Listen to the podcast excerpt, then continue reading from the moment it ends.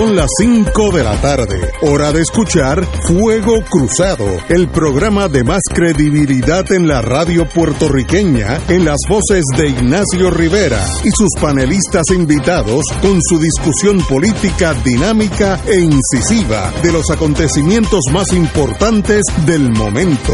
Fuego Cruzado comienza ahora.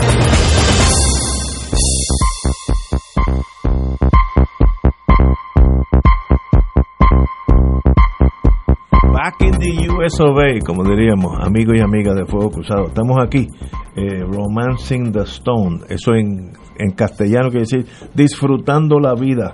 Eh, y hay que disfrutarla porque hay tantas cosas buenas y malas que pasan a la vez. Yo concentro en las buenas y, y echo para los para el lado, para, este programa en las malas y concentramos en eso. Pero dos horas nada más al día. Las otras 22 es para mirar lo bonito. Hoy el Atlántico del Caribe está precioso, un, un azul turquesa precioso, precioso. Así que pocas pocos países en, la, en el mundo tienen esa vista, ese Atlántico y el Caribe igualmente tan bonito. Así que es un privilegio vivir en el Caribe, ¿no? sin, sin hacer constar que aquí tenemos los, las tres visiones de la vida en, en, una mesa, pero a pesar de eso, Puerto Rico siendo un, un sitio ideal. Pero tenemos las tres visiones, pero tenemos un mismo mar Caribe y un mismo océano Atlántico. Exactamente, y eso nos une, eso nos une. Eh, a veces la gente me dice, bueno, si a ti te gusta tanto Estados Unidos, múdate a Estados Unidos. Me muero de pena. Lo digo sinceramente, yo no tengo problemas con... Y digo, y hay unos sitios que más o menos yo sería triste e infeliz. Hay otros que me muero. Jayalía, por ejemplo. Yo en Jayalía no duro dos semanas. Allí están todavía peleando las vallas cochino y todas esas cosas. Muchachos, deja eso. Pero Puerto Rico es nuestro Puerto Rico para todos nosotros. Tenemos hoy profesor Julio Muriente. Muy buenas tardes, profesor. Buenas tardes. Aquí. Oye, yo no sé si es por casualidad, pero siempre está a mi izquierda que no que no, hay, no, no, es difícil que se, que se mantenga ahí, no, fue, no, no, fue mi intención pero ya que lo dices. Tato Rivera Santana. Buenas tardes Ignacio Julio. Y José Nadal Power y a todos los que nos están escuchando. senador Nadal Power. Muy buenas tardes a todos y, y sobre todo a los que están en el tapón no que que, que, que, que, tienen que, que, tienen que tener una paciencia tremenda. Sí, están, están, disfrutándonos. bueno, eh, hoy han salido muchas noticias, yo creo que todas trágicas, de la violencia de género y la desaparición de algunas niñas de corta edad eh, y, y, la tragedia que eso conlleva. No, no, no sé cómo empezar el diálogo, sino que es una cosa que no se puede permitir en ningún país del mundo. Eh, sencillamente eh, a eso no le podemos añadir el ingrediente de la política. Vemos aquí a la señora gobernadora y a la jefa de la Procuradora de Mujeres, la compañera Leslie Boria, que ha estado aquí en este programa, a, a palo limpio. Eso no ayuda al problema de las desaparecidas o las mujeres agredidas por los hombres.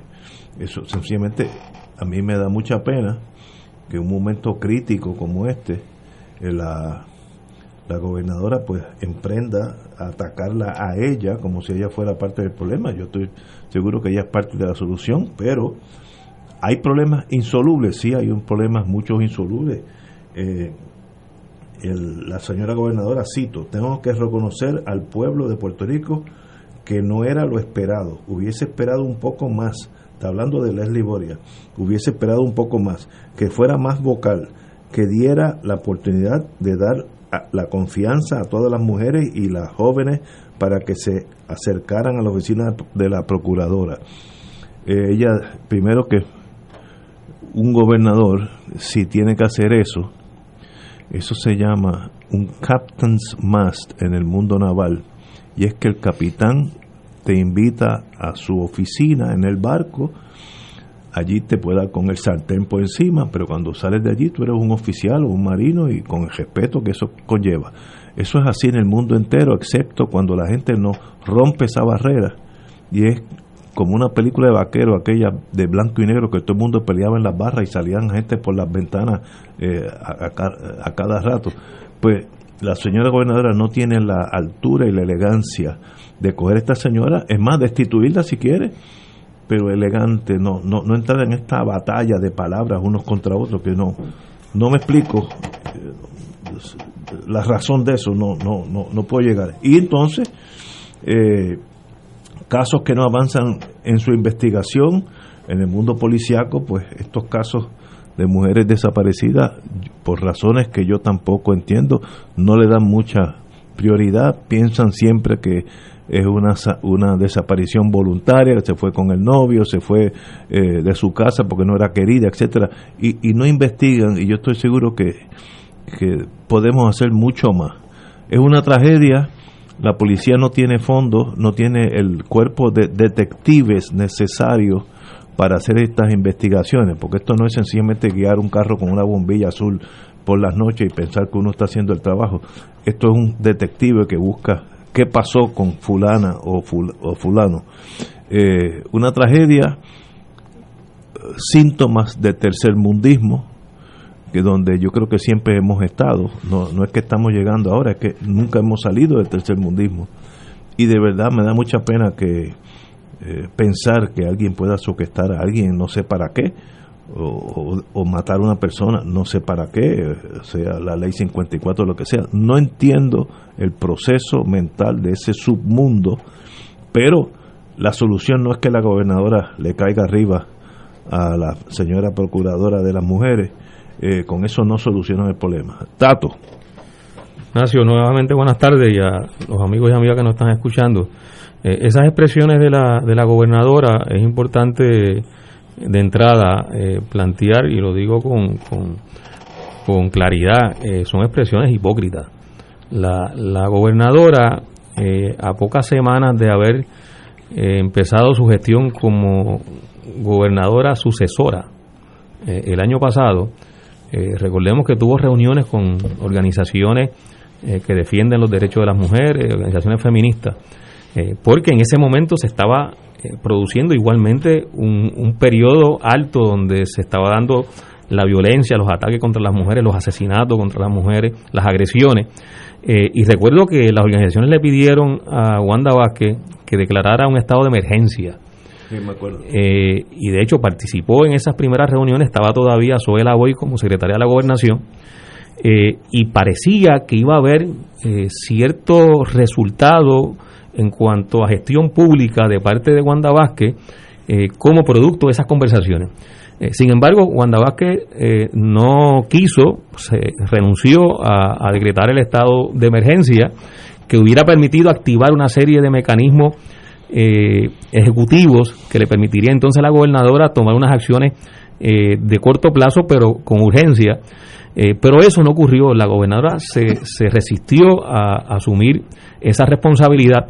Eh, y luego, de ahí en adelante, no hubo mayores eh, pasos ni mayores gestiones eh, para atender el tema. y, digo que es hipócrita las expresiones de la gobernadora porque ella además fue precisamente procuradora de la mujer anteriormente. O sea que, que no es una persona que no conozca el tema o para quien el tema sea algo desconocido, sino por el contrario, es una persona que debió haber estado muy vinculada a ese tema cuando era precisamente procuradora de la mujer. Eh, pero tampoco actuó como debió haber actuado ni, ni estuvo a la altura de lo que se esperaba. Eh, y ahora eh, se da nuevamente una alza de, de, este tipo de, casos y de violencia, y ella descarga su irresponsabilidad con la Procuradora de las Mujeres actual, eh, que tampoco era alguien que había hecho mucho, eh, yo creo que había hecho muy poco o nada, y digo muy poco para no ser absolutista en, la, en la expresión.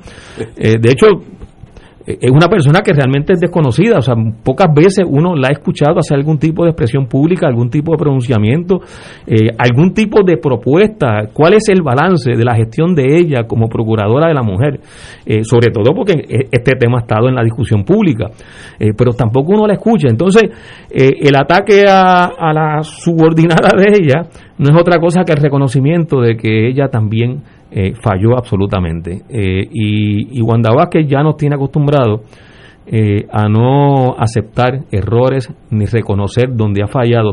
Constantemente eh, le lanza la culpa a otros y otras. Y ella trata de quedar fuera de, ese torbellino, que de hecho yo creo que en parte eso también le, costó en las primarias su derrota dentro de su propio partido. Así que estamos ante, ante una situación donde la gobernadora reincide en lo que ha sido su patrón de actuación con relación a, a otros temas, pero en este tema en particular, y donde además el, el problema se nos presenta de una manera todavía mucho más profunda porque en la medida en que las agencias responsables de actuar con relación a este tema, como puede ser con relación a otros temas, eh, fallan eh, son eh, indolentes, no tienen la responsabilidad ni cumplen con su deber ministerial, los problemas se complican y se agravan. Sabemos que el problema de la violencia de género es un problema complejo que requiere una atención multidimensional y en el caso de la gestión pública tienen que participar distintas agencias. pero aquí lo que ha ocurrido en los últimos años es que precisamente ese accionar en conjunto eh, multiagencial se ha ido desvaneciendo, pero de forma acelerada.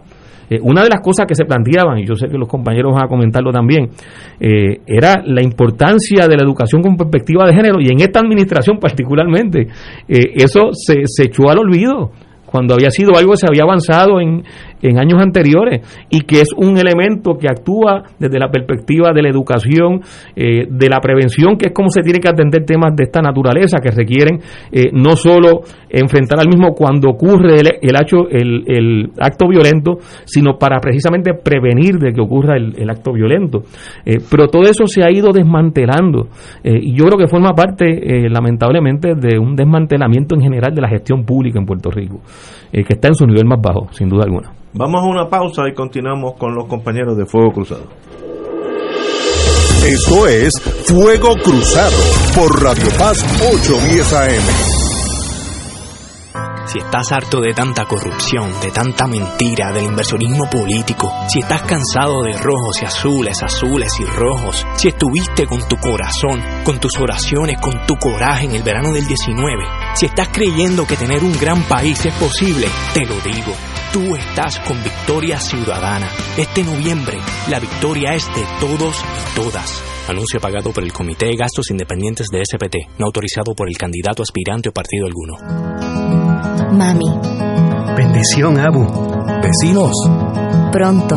Muy pronto. Te llegará una tarjeta. Con la que podrás seguir gozándote la vida.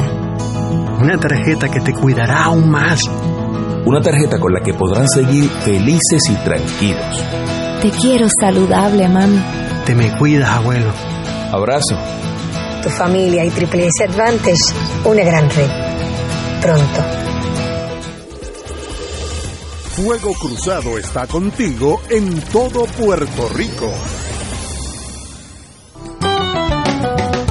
Escucha los sábados a las 5 de la tarde para servirte un programa del Colegio de Profesionales del Trabajo Social de Puerto Rico con los temas de interés a la comunidad.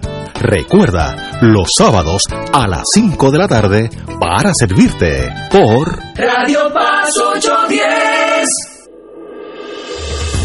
Fuego Cruzado, el programa de más credibilidad en la radio puertorriqueña, es ahora la tribuna abierta de análisis noticioso, con diversas perspectivas que exploran el trasfondo de lo que acontece a diario y cómo nos afecta. Escucha Ignacio Rivera y sus panelistas invitados de lunes a viernes, comenzando a las 5 de la tarde por Radio Paz 810 AM y la cadena radial nacional de Fuego Cruzado. Y ahora continúa Fuego Cruzado.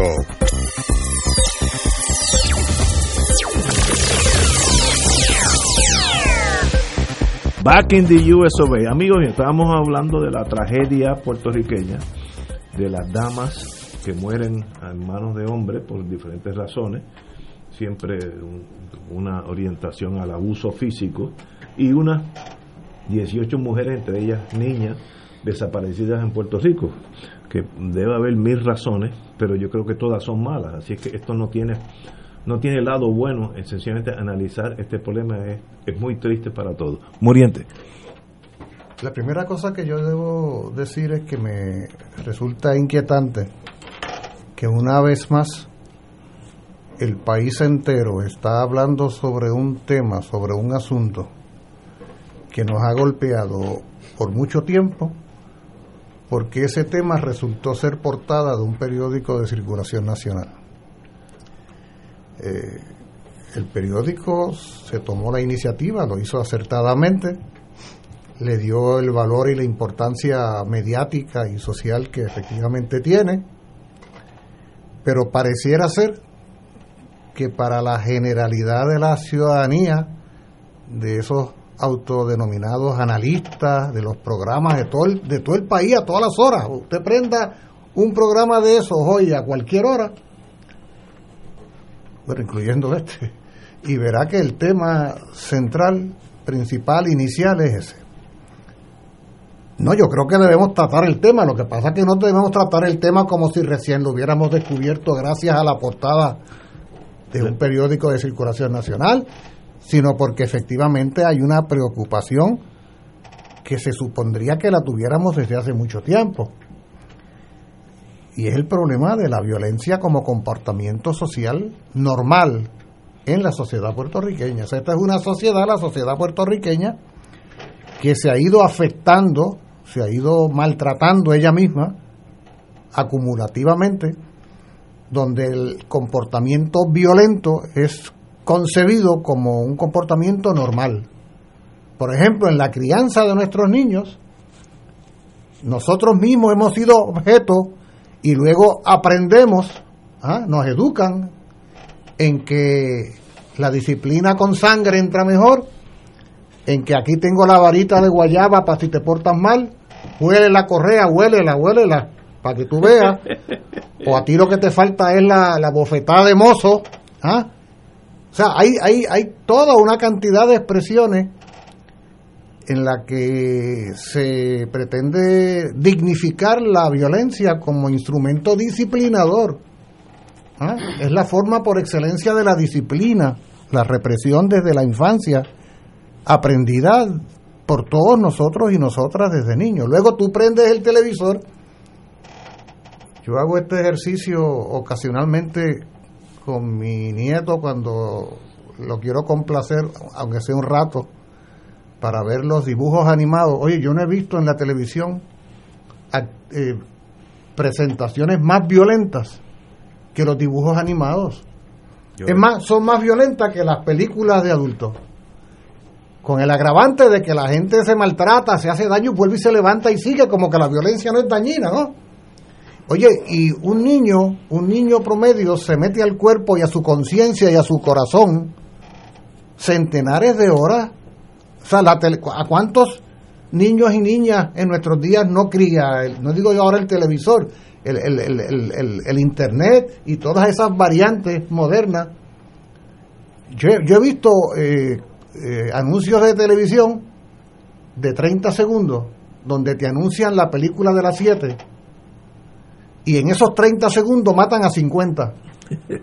Luego, en eso que en inglés llaman prime time, que es la hora de más audiencia, donde la familia se reúne a ver Ahí matan a 50 más, a 300 más, y entonces luego que acaba la película viene el noticiero de la noche a hablarnos del problema terrible que tenemos de secuestros y de violencia contra la mujer. Mira, mira qué, qué falta de seriedad en el asunto, ¿no? O sea, vamos nosotros consumiendo violencia y nos vamos haciendo violentos nosotros y nosotras, pero peor que todo, asumimos la violencia como un comportamiento normal. No, vaya, ve, haz la prueba, Ignacio ve por la carretera y da un, eso que tú sabes lo que es un corte pastelillo, ¿verdad? Guiando. Da un corte pastelillo para que tú veas que te van a recordar a tu madre, a tu padre, a toda tu descendencia. Y que no suceda que tengas la mala suerte de que haya un semáforo después y te parees con el que te insultó, porque entonces tú vas a querer responderle porque tú eres un macho completo. ¿ah? Y podrían aparecer los dos mañana en la portada del vocero. ¿ah? Y es un comportamiento que va normalizándose. Bueno, pues eh, una expresión eh, magnificada de esto que estoy diciendo es la violencia de género. Porque no solo somos violentos, sino que como además de ser violentos se nos ha educado en que hay un género que es superior que otro, hay uno que manda y otro obedece, hay uno que es fuerte y otro que es débil, y eso es normal, y eso nos lo acaba de decir un candidato a la gobernación el otro día en el debate, ¿ah? Fíjense, mira el nivel que llega. ¿Ah? Entonces, oye, aquí lo más normal del mundo, en cualquier ciudadano, es que en alguna etapa de su vida o en su vida toda, entienda que un hombre es superior a una mujer y que, y que esa superioridad incluye la posibilidad de la agresión física, verbal, a su dignidad emocional, y se ve como normal porque la mujer, en, el concepto convencional eh, machista patriarcal, es, no es otra cosa que una propiedad del hombre. Una propiedad que se puede, entre otras cosas, golpear, maltratar. Y todo eso es normal, todo eso es normal, se normaliza. Digo todo esto porque todo cuanto podamos decir sobre Wanda Vázquez, ex procuradora de la Procuraduría de la Mujer, y todo lo que podamos decir sobre el actual incumbente de esa Procuraduría puede ser cierto. Pero seríamos hasta injustos si redujéramos las claves al comportamiento o a la manera de pensar de ellas dos. Ellas dos terminan siendo intérpretes elocuentes de la visión machista patriarcal de las relaciones de género.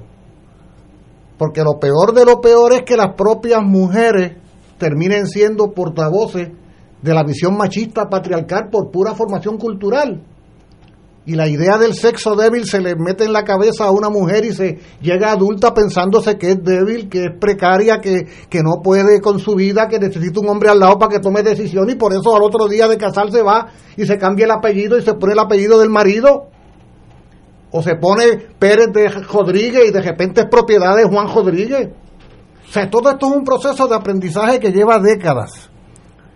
Probablemente lo mejor de todo esto, si hay algo mejor en este asunto, pero vamos, lo, lo, que genera alguna esperanza, algún aliento, alguna posibilidad, es que lo estemos discutiendo. Porque al estar discutiéndolo, lo estamos problematizando. Que quiere decir que no estamos conformes con verlo como normal. Con verlo como que, pues, tú sabes, ya aparecerán.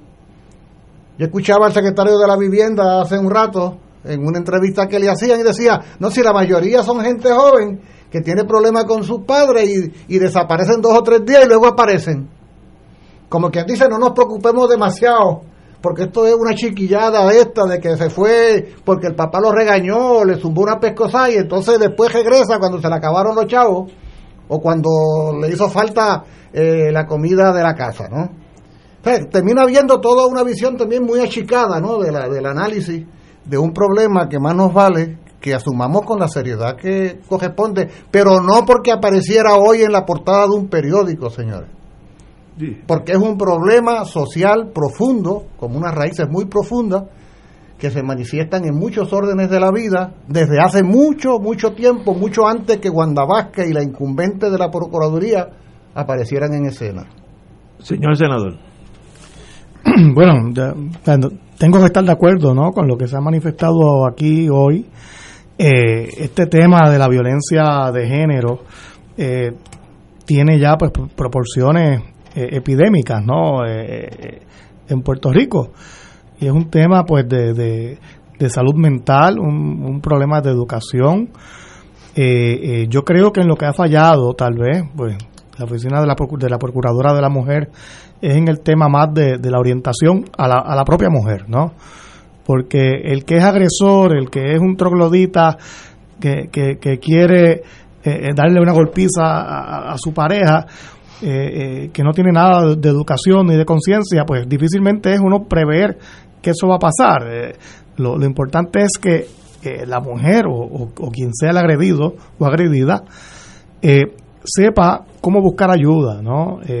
que puede ir al tribunal a, solicitar una orden de, protección y, eso lo puede hacer un policía, no tiene que ser la, la, misma persona.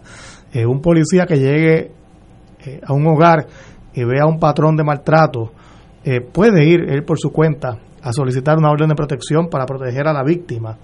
Y, y la violencia doméstica es más allá de la fuerza física, es la violencia psicológica, eh, amenaza, eh, eh, intimidación, aislar a la persona. Eso pasa mucho en Puerto Rico.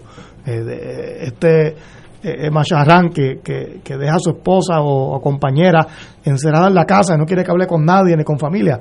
Eso es violencia de género. Eh, igualmente, pues la, persecución, estas personas que están eh, todo el tiempo pues persiguiendo a sus parejas, eh, pues obsesivamente, ¿no? Por las redes sociales, esto, por enviando mensajes todo el tiempo. Hay muchas vertientes, ¿no? De, de, de violencia de género y, lo importante es orientar, ¿no? Que las personas sepan cuáles son sus derechos, cuáles, cuáles son los mecanismos que, la ley 54 eh, del año 89 pues provee para eh, eh, protegerlas, ¿no?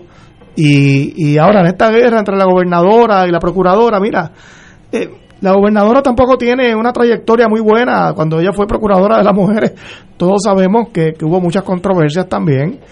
Eh, eh, ella no es tampoco el ejemplo a seguir, así que eh, uno aquí no sabe a quién creerle.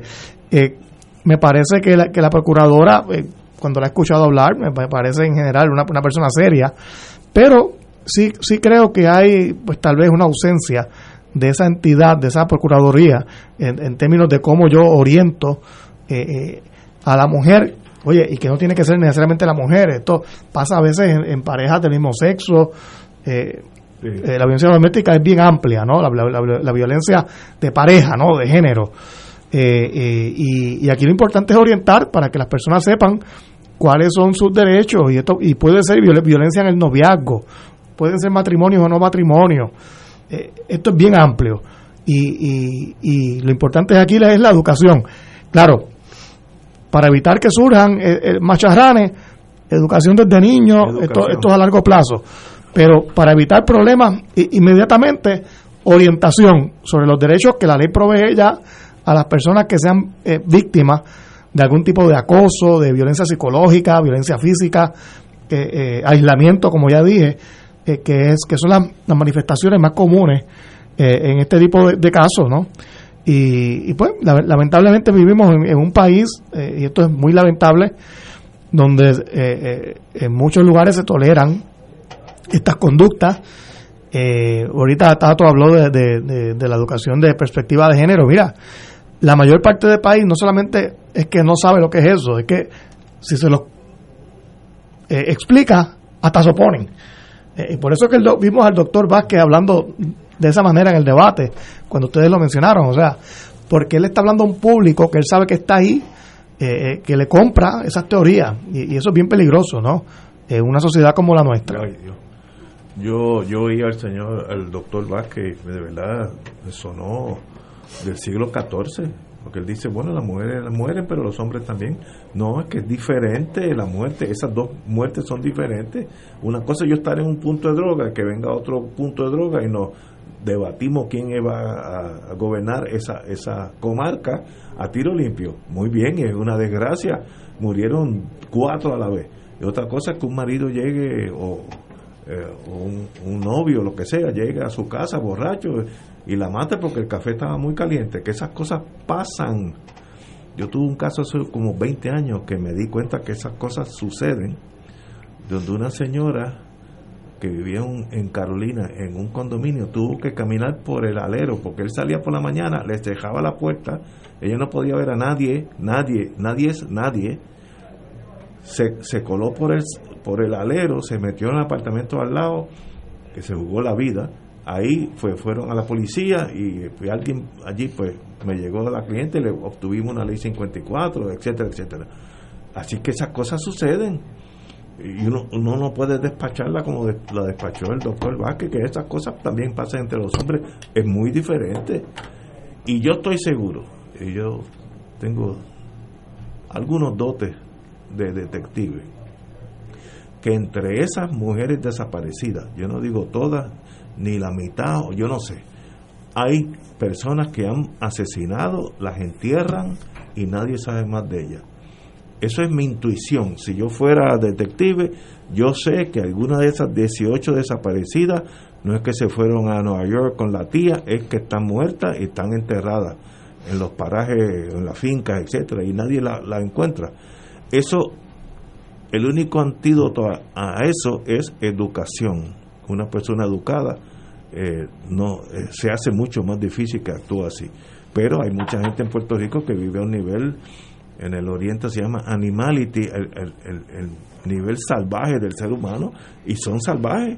Eh, si tú vas a la cárcel y tú haces un, un estudio de lo que están allí, tú, ves, tú ves los fracasos de Puerto Rico en la educación, la mitad son analfabetos todavía analfabetos en el siglo XXI, pues la mitad son analfabetos. ¿Cómo eso sucede?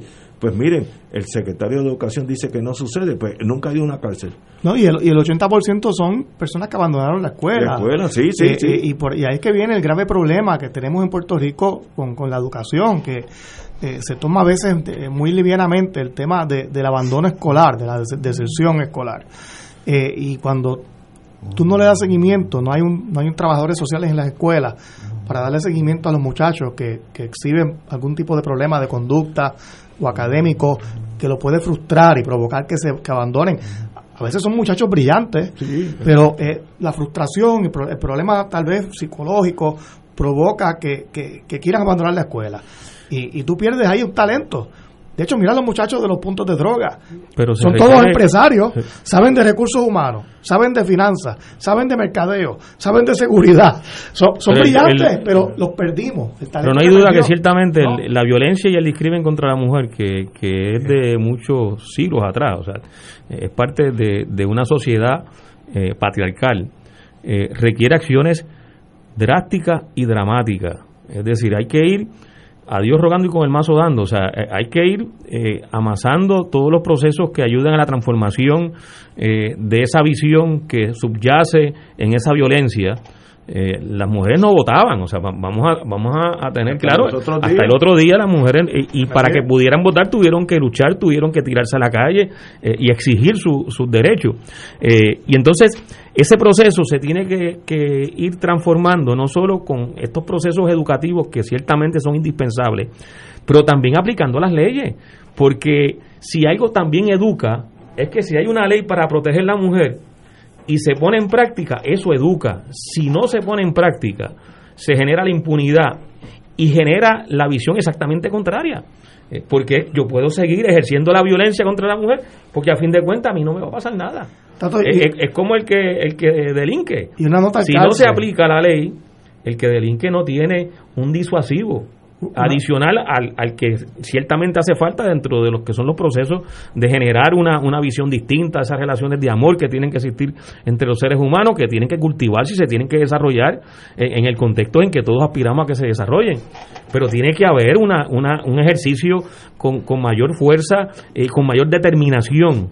Eh, para que el problema se entienda y se perciba que se está mirando y se le está dando seguimiento y se está atendiendo con la emergencia y con la, eh, el entendimiento necesario. Y eso ahora mismo no existe. Y, una nota alcanza a lo que tú dijiste, cuando mencionaste ahora el tema de, del voto de la mujer.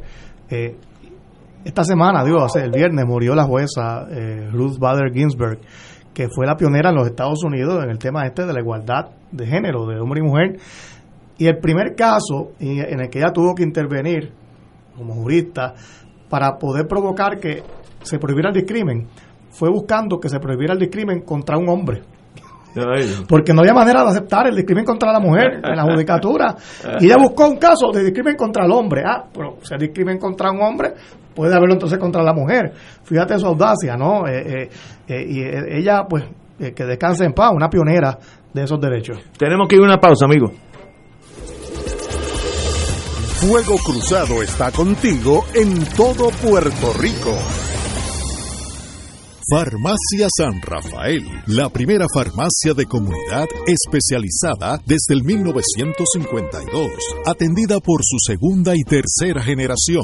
Servicios de lunes a viernes de 8 de la mañana a 6 de la tarde, los sábados hasta las 3 de la tarde, aceptando los planes de Vital y la mayoría de los planes. Envíanos tu receta a farmacia.fsanrafael.com. Fax 721-4165 o llámanos al 724-3333. En Internet, Farmacia San Rafael. Ponte al día con Sidreña Cop, la alternativa que buscas. Queremos cuidarte. Tu bienestar y salud son importantes. Te ofrecemos nuestros productos y servicios accediendo a www.sidrenacop.com. También tenemos los servicios de Servicarro, ATH Móvil, cajeros automáticos. Danos like en Facebook Sidreña Coop para orientarte. Acciones y depósitos asegurados por COSEC hasta 250 mil dólares. El gobierno federal no asegura esta institución. Comunícate al 787-739-7700. 787-739-7700. La tecnología avanzada al cuidado de su salud tiene un nombre. Advanced Imaging Interventional Center. Siempre con innovadores servicios en radiología diagnóstica y un personal certificado brindándole confiabilidad con resultados más certeros en todas sus pruebas. Ofrecemos MRI, tomografía computadorizada, angiografía digital, neuroradiología, sonografía y ahora con nuestro nuevo servicio avanzado de PET-CT para pruebas de alta eficiencia. Advanced Imaging, edificio Arturo Cadilla, Centro Médico San Pablo Bayamón, 269-2442. Radio Te ofrece el mejor motivo para levantarte temprano y disfrutar el comienzo de un nuevo día de lunes a viernes con Enrique Liboy y Radio Paz en la mañana. La dosis perfecta de noticias, deportes y éxitos musicales de todos los tiempos, humor y curiosidades, calendario de actividades y tus peticiones musicales por el 787-300-4982. Conéctate con el 810 AM de lunes a viernes con Enrique Liboy y Radio Paz en la mañana. Y ahora continúa Fuego Cruzado.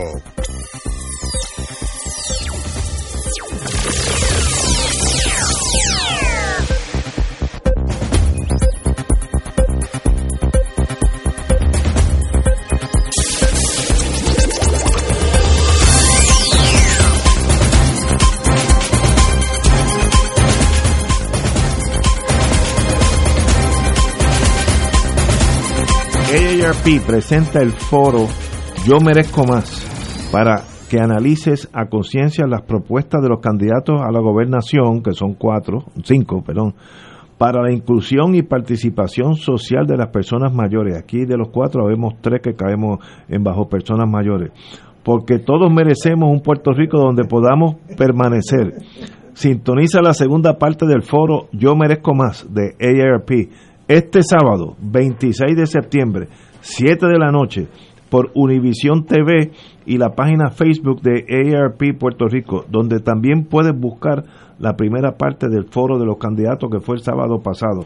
AARP yo la conozco, una, una sociedad bien seria, eh, nacional de Estados Unidos y Puerto Rico, y, vale la, yo vi el, el, sábado pasado este programa, vale la pena, es interesante oírlo, eh, verlo.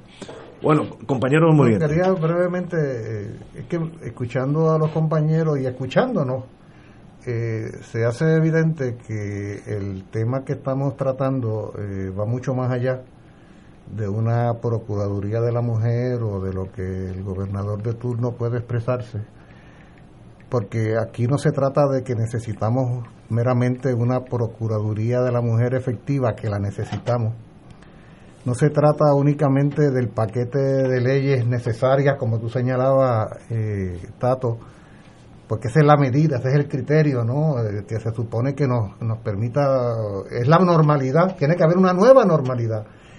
Pero realmente no se trata de que haya una Procuraduría de la Mujer, lo que tiene que haber es una sociedad de la mujer. Una sociedad de la mujer, pero ni siquiera usando como punto de partida esa. Tiene que haber una sociedad de seres humanos, de seres humanos ah, que desde su humanidad se les garantice el respeto básico. Porque aquí ante lo que estamos, ante lo que estamos es ante un profundo problema de derechos humanos que se manifiesta de manera particular terrible hacia uno de los componentes esenciales de la humanidad, que es la mujer. ¿eh? ¿Ah? y donde al otro componente principal de la humanidad, que es el hombre, se la ha educado por siglos, de que tiene licencia para disponer de esa otra parte de la humanidad. ¿Eh? En el momento en que nosotros, hombres y mujeres, elevemos a nuestra conciencia que el primer respeto que le debemos a un ser humano y respectivamente de sexo y género es a su condición de ser humano, pues damos ese gran salto. Yo me temo que esa reflexión, me temo que esa reflexión ni la entiende doña Wanda, ni la entiende la procuradora, ni la entiende el candidato Vázquez, ni la entiende mucha gente por ahí que pretende proyectar que les preocupa cuando aparece en primera plana de un periódico, pero que el resto de la vida miran para el otro lado. Por eso, eh, qué bueno que nosotros en este programa dedicamos un espacio de tiempo para una reflexión como la que estamos haciendo. Y, es que eso es serio, eso es serio. Todos los que hemos sido fiscales hemos visto esos casos de violencia doméstica, es casi rutinario. Es más, uno hasta se acostumbra, porque todos, sobre todo si tú estás on duty el sábado, que el viernes se emborracha mucha gente. ¿Qué es eso, on duty? ¿Qué es eso? Eh, eh, si estás en, ¿cómo se llama eso en español? Yo pensaba que dijiste en el beauty. No, no, no. bueno. si estás de guardia. De, guardia, de guardia. El beauty, no, no es el beauty. Pero eso uno se acostumbra y eso es malo aquí, malo en Washington DC, malo en, en donde sea. Y hay que, ahora, la base de eso es educación. Se está enseñando eh, civilizar los seres humanos en torno a la diferencia de sexos desde chiquito. Eso empieza en primer grado. Yo estoy seguro que no se está haciendo absolutamente nada. Esa es mi intuición, pero me puedo, me gustaría estar equivocado. Pero you, you know how it is. Bueno, pues señores, oye, hay un, artículo aquí que me gustó mucho de un señor que no, nunca había oído de él. La sinceridad del alcalde Santos Papichi Seda quedó al descubierto en un mensaje que ofreció al anunciar la demolición de la primera de cientos de residencias afectadas en Guánica por los terremotos. Eh, Seda, parece que no se quiere para apuntó a los senadores del PNP, Nelson Cruz y Luis Verdiel, y a la representante popular Lidia Méndez, cubrió los dos partidos, porque presuntamente lo dejaron solo en medio de la emergencia suscitada por los sismos. Eh, no es, dice el alcalde, no es decir frases bonitas en medio de la campaña política, porque eso lo, lo, lo hace cualquiera, es decir y hacer lo que hay que hacer junto al gobierno municipal de Guánica, porque hoy, con respeto, tengo que decir que el pueblo de mayor castigo durante este tiempo ha sido Guánica y sus representantes eh, no han dado un tajo por esa, esa, esa ciudad. Qué bueno que hay alcaldes que lo tiran hacia el medio. Eh, a mí me estuvo hasta, hasta gracioso, qué bueno. Debiera haber más alcaldes así que digan la verdad. Pero, pero entonces viene, mira, yo soy del partido tal, mejor mejor es no criticar, ¿sabes? No, no, no. Y a, y a 40 días de las elecciones. Y a 40 días. Así que te quiero cono quiero conocer a Papichi Cerda porque my kind of guy, muy bien por él. Y llevamos los terremotos, llevamos un año, ¿no? Ahora es que se no, están... no, eh, fue a principio de este año. De este año. Todavía no llevamos un año. Hace, hace nueve meses, Sí. eh, diez meses, ¿no? Y se están removiendo. El- el Empezaron, fuerte- en- empezaron en diciembre. empezaron- Sí, pero el fuerte fue el 5, el 6 de enero. Sí, sí. El 5 y 6 de enero. Yo con la, con la suerte mía volé a Puerto Rico el 5 y el 6 pasé el susto de mi vida. Pero, pero es increíble, es increíble, pero ya, ya vamos para el año de eso. Un año. Y, y yo. Están removiendo eh, ahora. Ignacio sabe que yo soy asiduo, me encanta ir allí a, a visitar a mis amigos de la Parguera. Y oye, cuando uno pasa por allí por Guánica, eh, desde la carretera principal, se me, se me olvida el número de la carretera que conecta, que conecta Guánica con Laja, eh, uno ve en la carretera principal las estructuras colapsadas, ¿no? Eh, eh, eh, y cuando uno se mete hacia el pueblo de Guánica, pues ahí, pues ni hablar, ¿no? Y, es increíble que la lentitud en la respuesta de buscarle vivienda o, o- demoler y construir viviendas nuevas, porque pa- para eso hay fondos. Que no me digan que es por falta de fondos, es, es- falta de acción. ¿no? Esto es negligencia, pero horrible, por parte de las autoridades, del Departamento de la Vivienda eh, y, de, cualquier otro que sea eh, responsable de esto, ¿no? Eh, yo no veo, tal vez los legisladores que él menciona pudieron ser más vocales, pero en realidad el gobierno estatal tiene los recursos y no los está usando. Pero no solo eso, José, de lo que ocurrió con Irma y María, todavía hay escombros que no se han removido. Todavía hay estructura. ¿Y techos azules? Bueno, además de, de, sobre 70 mil techos azules, ¿verdad? Eh, todavía hay estructura, muchas están en, en áreas costeras, eh, otras en valles inundables. Eh, lamentablemente no debieran estar en valles inundables, pero hay mucha estructura que todavía no se ha removido. y de hecho hay, hay, hay, no sé por qué, eh, tú planteas que hay fondos disponibles. Eh, hay agencias que se dedican específicamente a eso. O sea, eh, FEMA se supone que es una agencia, es un seguro, una agencia que, que tiene como, como principal responsabilidad, precisamente en, situaciones como esta, es responder en términos, en términos económicos. Pero también hay otras agencias que tienen igual responsabilidad con atender este, este, estas emergencias. y a tres años de Irma María, siguen los escombros sin removerse en su totalidad. Se removieron, se removieron los, los, vegetales. Todavía yo veo postes virados de la luz por ahí. Este, eso es increíble. ese, ese, ese, ese, es un, un, testimonio, eh, un monumento a, a la eh, irresponsabilidad. Oye, cada vez que yo cada vez que yo paso por alguna carretera en zona rural se ve mucho esto. Uno puede hacer toda la historia de dónde había postes, dónde había cable, hay unos espaguetis de, de cable, hay todo un paisaje, hay todo un paisaje post María, pero que yo a la misma vez pienso, y eso lo he pensado cuando uno analiza la situación de San Juan, lo fácil que sería, luego de las críticas que se le hacían a la alcaldesa, yo oye, pero si tú agarras y dices 10 brigadas para 10 carreteras, y se tiran a las 6 de la mañana por ahí para abajo con dos o tres guaguas y, es tan fácil la remoción de esto que estamos hablando es muy sencilla. Y yo me pregunto, ¿y por qué es que no se hace? Y me pregunto, ¿no será acaso que hay una intención de que nos acostumbremos a la precariedad? Que nos acostumbremos a este paisaje igual que nos acostumbramos al paisaje de los deambulantes que están debajo del puente allí del cruce de la 65 y el expreso de Trujillo Alto Fíjate cómo se van normalizando paisajes, ¿no? De repente ya el poste con la cablería y, los trozos de todo material se convierten en parte del paisaje que vemos todos los días cuando pasamos por allí y entonces vamos siendo indiferentes. Pero Julio, ahí, los, ahí los alcaldes tienen responsabilidad porque el alcalde tiene que ser el funcionario eh, que mínimamente esté pendiente por lo menos a la estética de su municipio y le diga a la autoridad, mira, o, a la compañía de teléfono o de cable TV, mira, ese guindalejo de cable que tú tienes ahí, me lo tienes que quitar. Alguien tiene que, hacer eso. Entonces, si, si, no, no esperemos que la compañía de cable o energía eléctrica vayan a, a quitar eso porque, ay, es que se ve feo. No lo van a hacer. Alguien tiene que, presionarlo.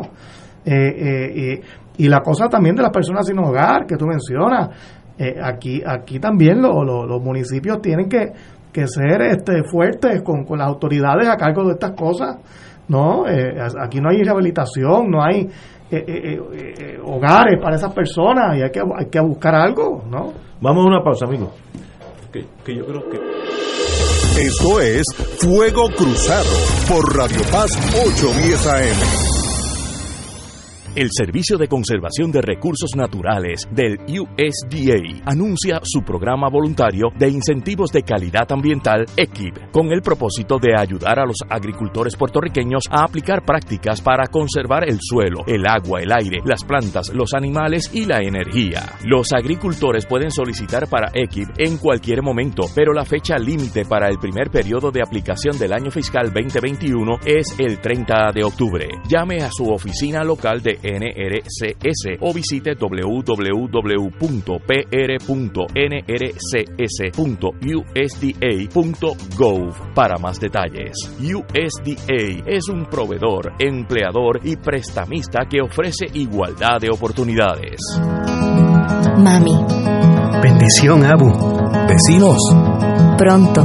Muy pronto. Te llegará una tarjeta con la que podrás seguir gozándote la vida. Una tarjeta que te cuidará aún más. Una tarjeta con la que podrán seguir felices y tranquilos. Te quiero saludable, mami. Te me cuidas, abuelo. Abrazo. Tu familia y Triple S Advantage, una gran red. Pronto. Fuego Cruzado está contigo en todo Puerto Rico. Este jueves 24 de septiembre, Radio Paz se enlaza con la Catedral Basílica de los Santos Pedro y Pablo en Filadelfia para retransmitir su tradicional misa de herencia puertorriqueña desde las 7 de la noche. Esta será presidida por su excelencia Nelson Pérez, arzobispo de Filadelfia, con el lema La fe y la esperanza avanzan juntas de la mano de Jesús y de la Virgen de la Providencia. Unámonos a los hermanos de Filadelfia este jueves 24 de septiembre desde las 7 de la noche para esta magna celebración por Radio Paz 810 AM y Radio Paz 810.com. Y ahora continúa Fuego Cruzado. El próximo segmento es auspiciado por MMM Caminemos Juntos.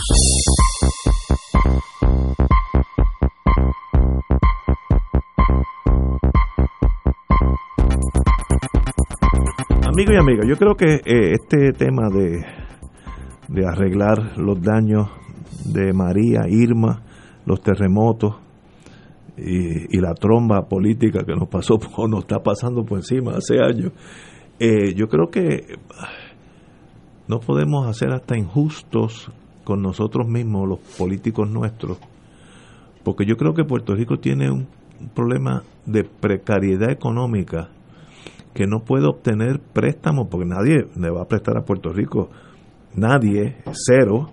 Yo me acuerdo un ingeniero de la General Electric que me dijo a mí que Haití, Haití tiene crédito en Petrobras en Brasil para el petróleo para correr las turbinas y Puerto Rico no tiene no, no tiene crédito, tiene que pagar cash.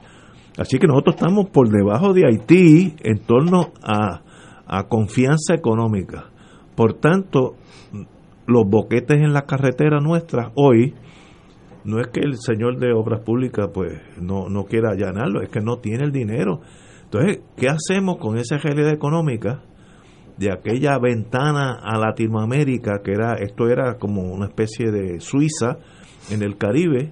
Nunca, nunca fue así, pero hoy estamos quebrados porque tenemos una deuda que, de las más grandes del mundo per cápita, de las más grandes del mundo. Y eso, gane quien gane en noviembre 3, esa, esa precariedad va a seguir por muchos años. Es más, no, no veo el futuro de, de poder salir, el futuro inmediato, de poder salir de, esa, de ese mundo eh, de estrechez económica. Un día de esto, una de las turbinas de, que generan en Aguirre, que eso se puso en el 72-73, lo sé porque yo estaba en General Electric en esos tiempos, eh, ya están para cambiarse. Eh, un día de esto, una turbina de esa vale 250 millones de dólares. ¿Dónde vamos a sacar eso? Pues privatizándola será la única solución. No sé, no, no, no, no estoy hablando en voz alta, pero es que esa realidad de pobreza se nos ha hecho bien difícil aceptarla. Que siempre fuimos pobres, no, no es que tuvimos un alza y una baja, no, tuvimos como una ventanita que nos dio aire acondicionado por 10, 15 años y más nada. El resto vivimos con, con la emigración endémica de aquí. nuestros padres, nuestros abuelos emigraron a Estados Unidos en masa eh, y eso va a seguir.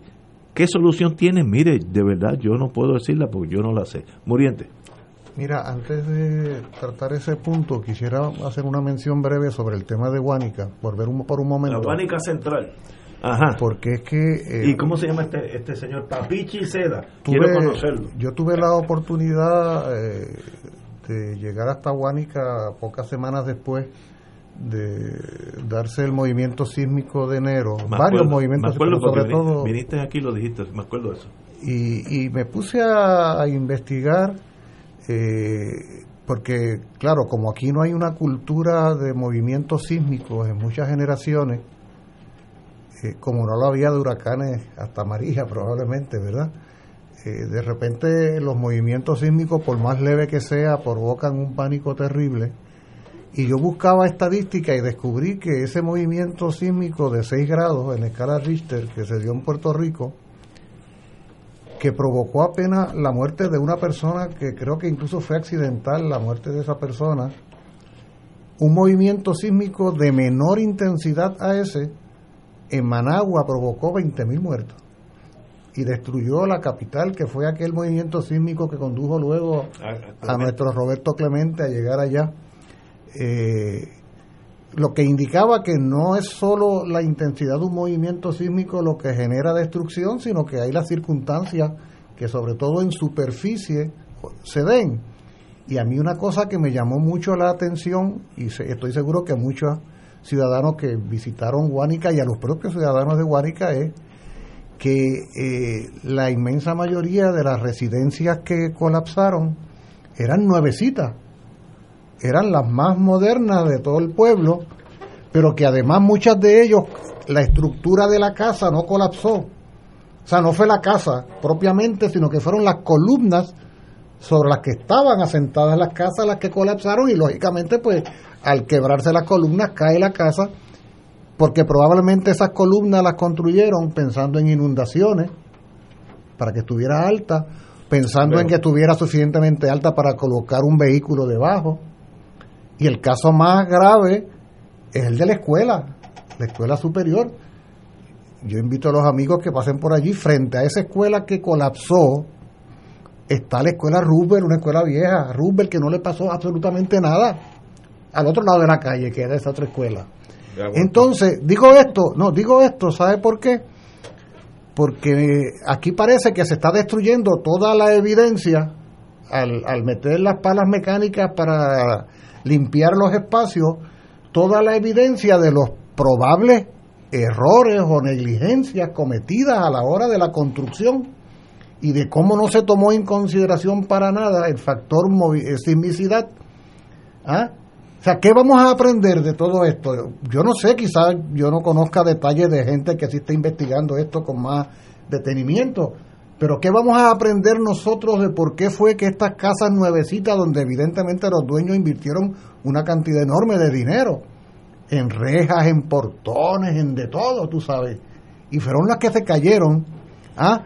Entonces, incluso hay una, hay una inmensa casa que es negocio a su vez a la entrada de Guánica, verde y blanca, si no me equivoco, que hay un negocio de pizza, y todo eso se cayó, todo eso colapsó. Entonces, la pregunta es... Mala construcción. pero nunca nos enteramos, nunca supimos, nunca se investigó. O sea, el, el pavor, el, la, desesperación, los campamentos, las ayudas, lo otro, eh, ha impedido que hagamos una reflexión sensata, sobre todo, porque después de todo lo que ha pasado en Guánica, en cualquier momento puede pasar en el resto del país. Entonces, tú, tú, mencionabas, José, que... Eh, José también. Ah, José Rivera Santana. es que tú mencionaste fuera del aire el interés tuyo en, que, en que tratáramos el tema de la Junta de Planificación más adelante. Y, y, y yo quisiera pensar, bueno, ¿y la Junta de Planificación tiene algo que ver con todo ese cuadro de situación, porque ahora de repente la, la, noticia es que están removiendo los escombros de las casas que se cayeron y la descarga del alcalde contra los legisladores de su distrito y demás, ¿verdad? Y lo otro, ¿Eh? me parece, a mí me parece que esto podría ser, debe ser importante. Pues, importantísimo lo que tú planteas, Julio, porque yo pienso que eh, el país, o mejor dicho, nuestra gente, nuestra gente ha aprendido no solo con lo que ocurrió con el huracán María, sino con lo que ocurrió con los sismos a principios de este año. Cuando digo la gente, eh, la gente que se afectó y en general, todos nosotros, eh, de alguna manera u otra, empezamos entendiendo que hay una geografía natural de la que formamos parte y que tenemos que prepararnos para esos eventos, eh, que es a fin de cuentas lo que puede evitar que hayan los menos daños posibles, esa preparación, esa prevención. sin embargo, las instituciones que tienen que velar y que deben incorporar ese aprendizaje en lo que es la política pública, en lo que son las actuaciones de las agencias del gobierno, pues parece que esa experiencia le entró por un lado y le salió por otro.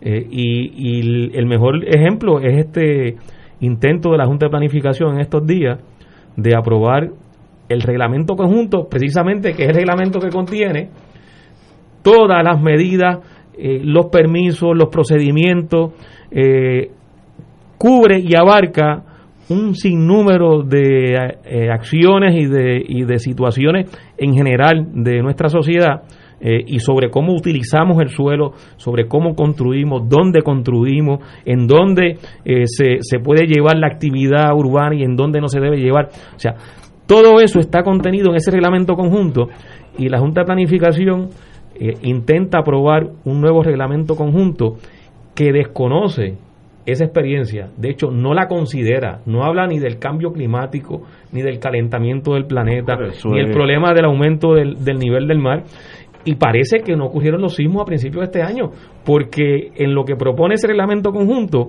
hay una flexibilización en la otorgación de los permisos. Y se cambian los distritos de zonificación, eh, que ahora se le llama distrito de calificación, para que sea más fácil hacer intervenciones y expedir permisos en lugares donde no se debe construir y donde se puede incluso densificar donde no se debe densificar. Entonces, la realidad nos está diciendo una cosa, el país está cobrando conciencia de una realidad climática, de una realidad geográfica nuestra, geológica, eh, y la Junta de Planificación va exactamente a lo loco, o sea, eh, está eh, en el limbo, totalmente en el limbo, mirando a otro universo. la Junta no está eh, en este universo no está en el planeta Tierra, no está en Puerto Rico. Vamos a seguir con eso. Eh, vamos a una pausa y, y regresamos con Fuego Cruzado. Fuego Cruzado está contigo en todo Puerto Rico. Aquí la llama se enciende cada tarde a las 5 porque escuchas Radio Paz 810 AM, WKBM San Juan y retransmite en diferido WOROFM Corozal San Juan, la Casa de Fuego Cruzado, el programa de más credibilidad en la radio puertorriqueña.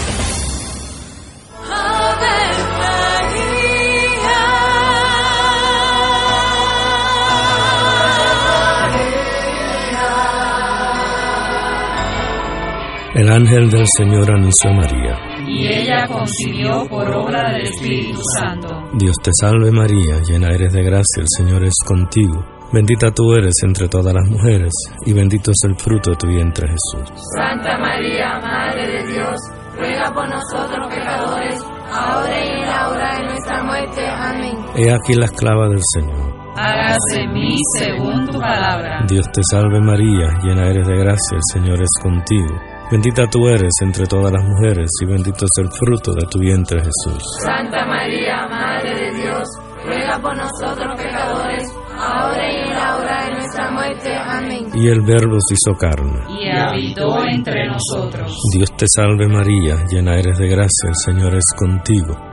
Bendita tú eres entre todas las mujeres, y bendito es el fruto de tu vientre Jesús. Santa María, Madre de Dios, ruega por nosotros pecadores,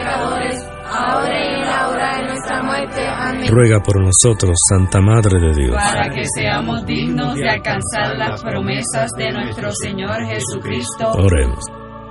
Derrama, Señor, tu gracia sobre nosotros, que por el anuncio del ángel hemos conocido la encarnación de tu Hijo, para que lleguemos por su pasión y su cruz a la gloria de la resurrección por Jesucristo nuestro Señor. Amén. Gloria al Padre, al Hijo y al Espíritu Santo. Como era en un principio, ahora y siempre, por los siglos de los siglos. Amén.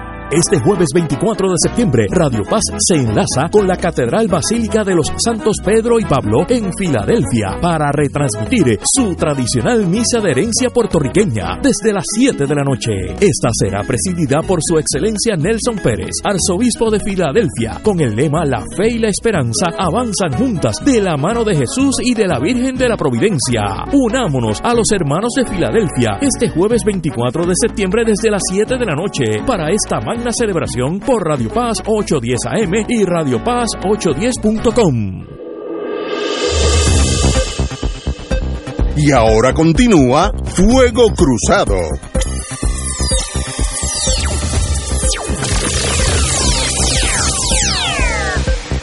Amigos y amigas, siguiendo la doctrina de Fuego Cruzado, de entrevistar todos aquellos amigos y amigas que están en la línea de fuego para el 3 de noviembre, les deseo lo mejor a todos, eh, que ganen todos. Si yo fuera un, mago, que ganaran todos, porque sacrificarse no es ningún, eh, no es cosa fácil. Y tenemos con nosotros un candidato del Partido Popular, a la alcaldía de Ponce, que ha sido dominada por el PNP por muchos años, eh, doña la doctora Mayita Meléndez, y tenemos al doctor Irizarri Pavón. Muy buenas tardes, doctor. Sí, buenas tardes. Buenas tardes, Ignacio, y buenas tardes a los muchachos de tu programa de Fuego Cruzado.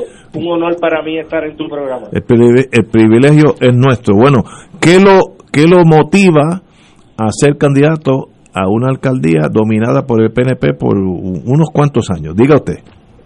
Pues mira, durante estos pasados casi 12 años hemos estado en la legislatura municipal como portavoz del Partido Popular Democrático.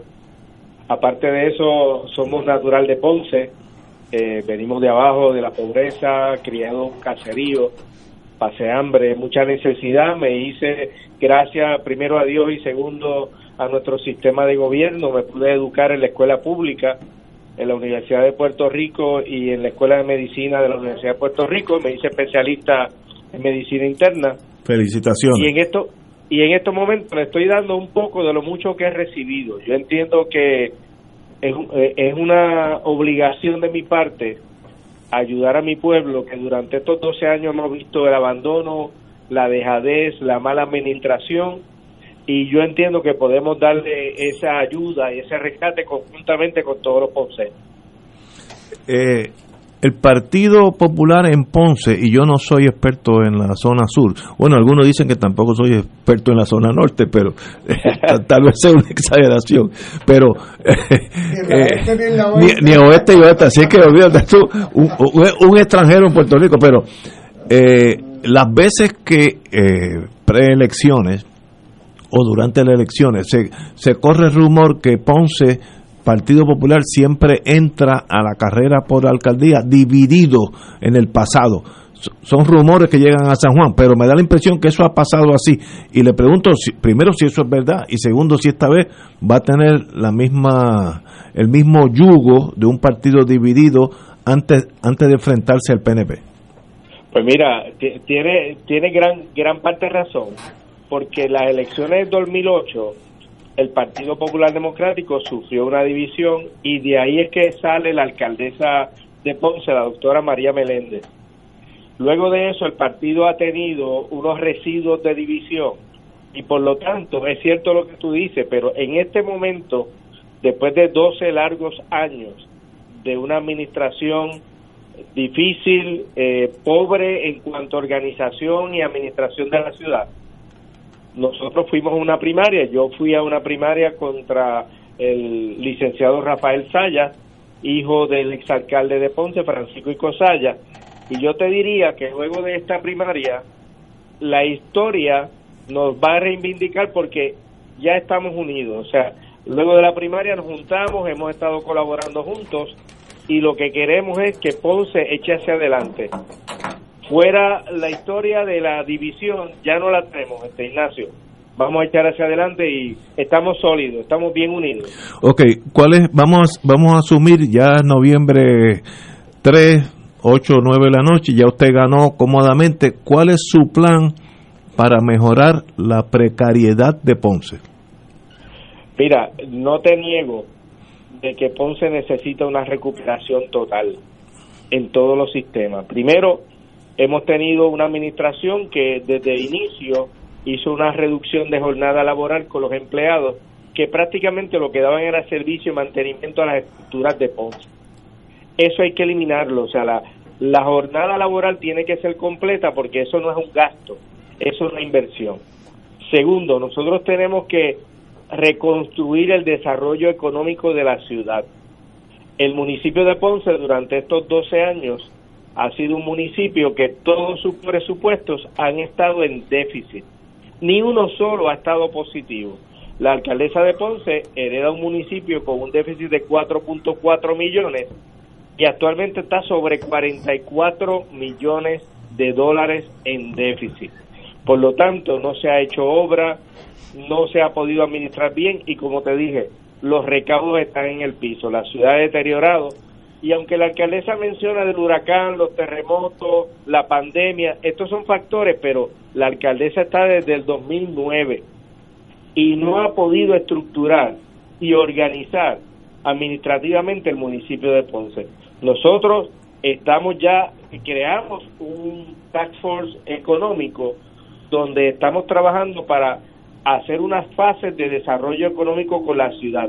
La ciudad tiene que trabajar con el aeropuerto Mercedita, traer bajuelos, de hecho, nuestro candidato a gobernador, Charlie Delgado Altieri, el sábado pasado inicia su campaña en Ponce, porque se habían olvidado de Ponce y la transformación del gobierno de Puerto Rico va a comenzar en Ponce dándole énfasis al aeropuerto, al puerto de las Américas, al desarrollo económico, crear unas fases y una de las cosas que yo quiero estructurar es incentivar, bajar la tasa contributiva de Ponce, incentivar a los pequeños y medianos comerciantes. Todos esos comercios que ya no existen en Ponce hay que traerlos de nuevo. Hay que revitalizar, repoblar la ciudad de Ponce con los comercios, con la gente, los jóvenes, que hay muchas universidades, Ignacio, tú sabes que es muy buenas aquí en Ponce, se gradúan y no tienen dónde ir a trabajar. Tenemos que conseguirle su primera experiencia laboral. Con la empresa privada vamos a hacer un gobierno de ser facilitador. Vamos a crear un banco de desarrollo económico municipal, vamos a fomentar las empresas ponceñas, vamos a traer gente que ya están fuera de Ponce y que quieren volver si ven un entusiasmo en el desarrollo económico de la ciudad.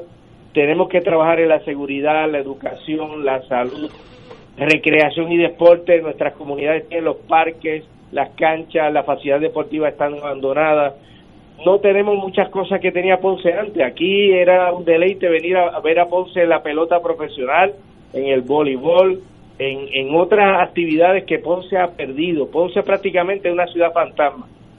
Y vamos a levantarla, porque primero, soy de Ponce, vengo de abajo, sé lo que necesita el ponceño, y lo vamos a desarrollar con primero con la ayuda de Dios y segundo con nuestra gente ponceña. Cuando yo llegué a Puerto Rico en los años 80 por ahí eh, con la General Electric, GE tenía en, el área de Ponce tres, cuatro plantas extremadamente productivas de primera índole eh, a nivel mundial, porque GE, comparaba las plantas unas con las otras y nosotros estábamos en, en el top eh, esas plantas después de la 936 desaparecieron, no solamente de Ponce, sino de casi todo Puerto Rico. Y eso pues genera un boquete de ingresos y de empleos en Ponce. Eso es difícil recomponerlo. ¿Qué, piensa usted? mira, una de las cosas, Ignacio, que tiene Ponce es que tiene gente preparada, gente que tiene experiencia, que lamentablemente ahora mismo muchos de ellos han quedado desempleados. Ponce tiene unos parques industriales que nosotros vamos a desarrollar en el área del Tuque, Mercedita y Sabaneta, donde hay edificios que vamos a trabajar conjuntamente con nuestro gobernador Charlie eh, Altieri, Charlie Delgado Altieri, para desarrollar esos polos industriales. Tenemos la gente diestra, tenemos la gente preparada, tenemos los jóvenes que se están graduando. Lo que tenemos es que agilizar esta farmacéutica, la biotecnología, todas estas cosas pueden venir a Ponce utilizar el puerto Las Américas, utilizar el aeropuerto, aumentar el turismo, pero lo que tenemos que remozar la ciudad que se nos ha decaído, el mantenimiento de la ciudad, las estructuras, los museos, eh, todos los parques, ha sido un abandono desde el 2009 y por eso es que nosotros estamos dando nuestra tarea, porque la vamos a levantar con todos los ponceños. Yo tengo gente de todos los partidos que me están apoyando porque me conocen, conocen mi vida profesional aquí en la ciudad, mi dedicación, lo que hemos hecho, y vamos a estar todos juntos para levantar la ciudad. Esto no, no es una cuestión necesariamente política, esto es una cuestión del ponceñismo, de la gente que quiere que Ponce vuelva a ser la ciudad colonial, la ciudad bella, la ciudad que visitaba todo el mundo y nosotros estamos en esa. Eh, doctor Isari Pavón, le paso a, usted, Tato Rivera Santana. Saludos, Tato. Saludos, buenas tardes, doctor. Sí, con, ese cuadro fiscal que usted ha descrito que tiene Ponce, luego de, de 12 años del actual incumbente, y con una deficiencias en términos de, ingresos económicos, todavía no tengo claro qué, qué medida, por un lado de ahorro en, en el gasto público en Ponce y por otro lado de ingresos, le pueden permitir eh, atender esos desafíos que está planteando que, tiene Ponce, que requieren ciertamente de, inversión. Eh, habló de crear un banco para eh, atender las necesidades económicas de, de los pequeños empresarios. ¿De dónde puede surgir ese dinero que hace falta, esos fondos, esos recursos económicos? ¿Y en qué áreas de Ponce usted entiende que se pueden dar ahorros?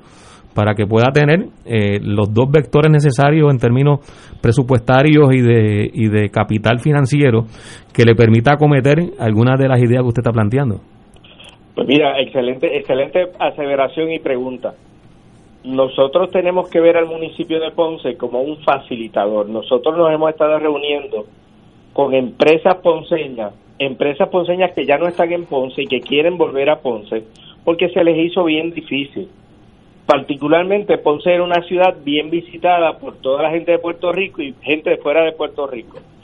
Tenemos dos elementos que son principales y que no se han desarrollado durante estos 12 años, que ha sido el Puerto de las Américas, que está allí con dos grúas de 11 millones cada una, que no se ha utilizado, que no se ha dado la utilidad tanto de trabajo como económica para desarrollar un movimiento económico en la ciudad de Ponce el aeropuerto que podemos es un aeropuerto internacional que no lo hemos desarrollado nosotros tenemos que empujarlo para que tanto los hoteles los turistas lleguen a Ponce las empresas utilicen esas dos vías aérea como del puerto para mercadear traer sus cargas su manejo.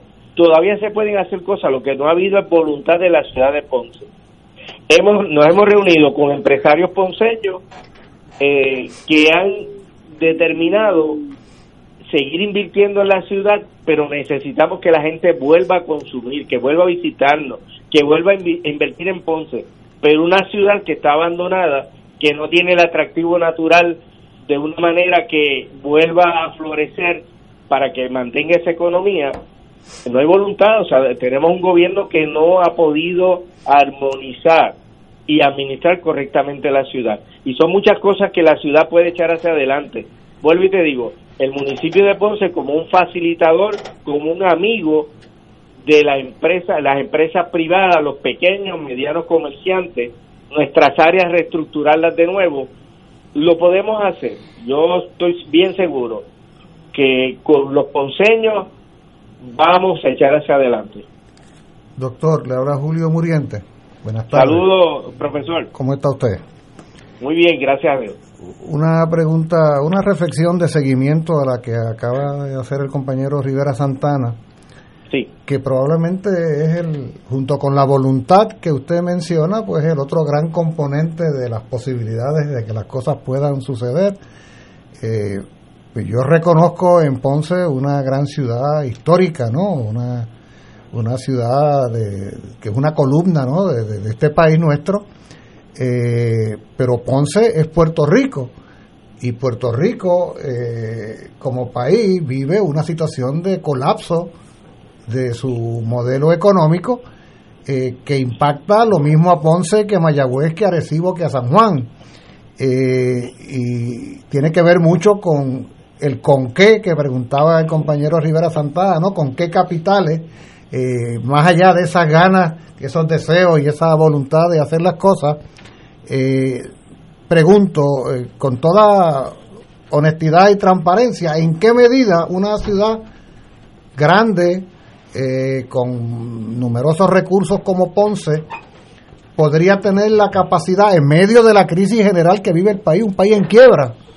O sea, y Ponce parte de ese país, ¿en qué medida ¿Usted considera que existe la posibilidad de un desarrollo autogestionario ah, de las propias energías de, de, Ponce para, a diferencia quizás de otras partes de Puerto Rico, poder eh, eh, avanzar económica y socialmente? Excelente, excelente pregunta. Mira, el problema que tenemos en la ciudad de Ponce es que tenemos un municipio que no ha podido atemperarse a las diferentes situaciones que ha tenido y como tú mencionas, definitivamente hay un factor eh, económico general en todo Puerto Rico.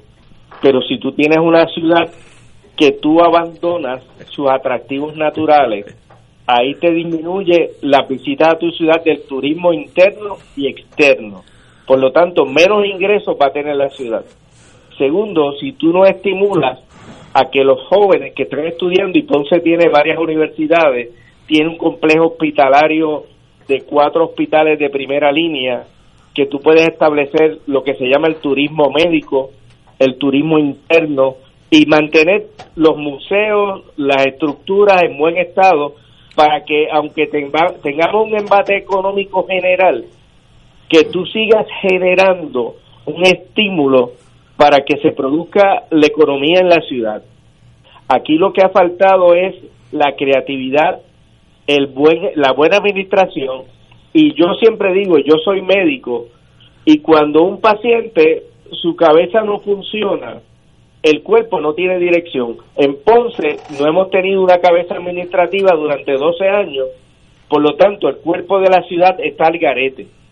Yo creo que primero nosotros vamos a hacer una auditoría de todas las eh, facilidades municipales y agencias municipales donde se ha invertido el dinero durante 12 años de 1.7 billones que ha tenido en presupuesto la alcaldesa y que no lo ha empleado de la manera correcta. Aquí hay un movimiento de gente que quiere volver. Aquí hay más de 250 locales en la ciudad que eran comerciales anteriormente que están abandonados, están cerrados. Aquí tenemos que hacer estímulos económicos, bajar la tasa contributiva, que es la más alta de los municipios en Puerto Rico, y actualmente no se genera, no hay ingresos. Por lo tanto, si tú bajas la tasa contributiva, das incentivos económicos, te vas a repoblar vas a desarrollar las la estructuras y, los pequeños y medianos comerciantes y va a entrar el dinero. Y el turismo es algo que Ponce tiene, tanto en el puerto como en el aeropuerto. Son muchas cosas, Julio, que, que tenemos que enderezar en la ciudad, limpiarla, remozarla, sacarla del abandono. Y yo sé que han habido factores como el huracán, como el terremoto, como la pandemia, pero no podemos achacarle todo este deterioro a estos eventos porque la alcaldesa lleva desde 2009 con una mala administración. Eh, eh, senador Nadal. Hola, doctor. Es eh, un placer para mí escucharle. Le habla. Saludos, un abrazo. Y un abrazo. yo lo estoy escuchando, ¿verdad? Los, planteamientos que usted hace y, y, yo creo que, que, en Puerto Rico ya existen unos ejemplos de éxito que se pueden trasladar a Ponce, ¿no? Eh, y Ponce con mayor potencial todavía, eh, porque yo estoy pensando, por ejemplo, cómo en, el, en la región noroeste de Puerto Rico, que incluye el municipio de Isabela, ¿no? De donde es el candidato a la gobernación del Partido Popular, eh, allí se ha, se ha logrado crear, pues, un, un conglomerado, ¿no? De industria aeronáutica, farmacéutica, aprovechando el aeropuerto. y, y me parece que no hay ninguna razón para no hacer lo mismo en Ponce, sobre todo, sobre todo Ponce teniendo un puerto, ¿no? Eh, eh, eh, que no existe en, en, la región noroeste y teniendo unas universidades y, y una zona histórica también que es un atractivo turístico. Yo creo que Ponce tiene los elementos para lograr ese progreso que usted menciona, pero ciertamente no ha habido nadie pensando estratégicamente en todos estos activos que tiene eh, eh, Ponce y, la región sur en general, ¿no? Porque esto es un desarrollo pues que no solamente sería para Ponce, sino que también eh, pues impactaría a los municipios aledaños. Eso, eso es así, senador. Una de las cosas que tiene Ponce es que tiene tiene mar, tiene tiene el polo de, del área sur que tiene nuestro mar que le podemos sacar desarrollo, particularmente la industria pesquera, el puerto de las Américas. Tenemos una extensión geográfica que tenemos montañas, tenemos para desarrollar la agricultura. Tenemos tantas cosas, tenemos industrias, tenemos universidades, tenemos hospitales, tenemos tantas cosas que se han perdido y que se han, se han dejado abandonar. Que Ponce tiene las alternativas y las oportunidades para salir adelante. Lo que necesitamos es el impulso, ya lo tenemos con Charlie Delgado, si sale gobernador, que ya empezó con Ponce, su segunda transformación. Y segundo, nuestro programa de gobierno abarca agricultura, abarca el, mar, abarca recreación y deporte, seguridad, salud, desarrollar todos los complejos que tenemos abandonados actualmente. Y el Ponceño ha bajado el ánimo porque ha visto que tiene una administración que no es facilitadora, que no estimula el progreso.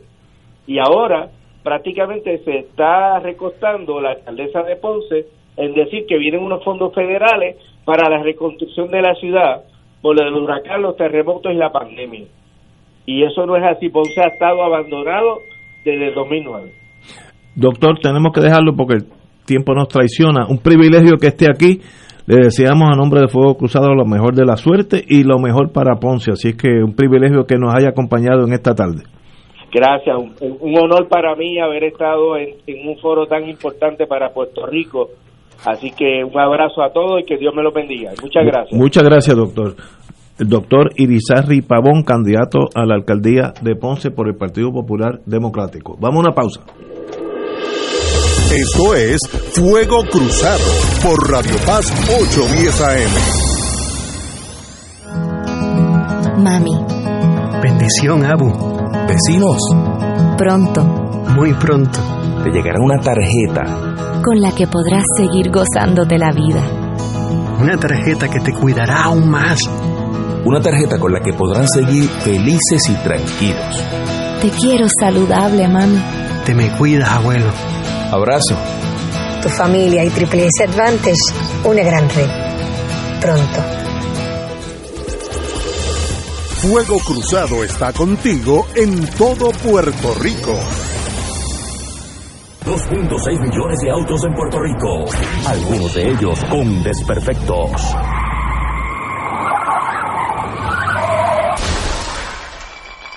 Autocontrol.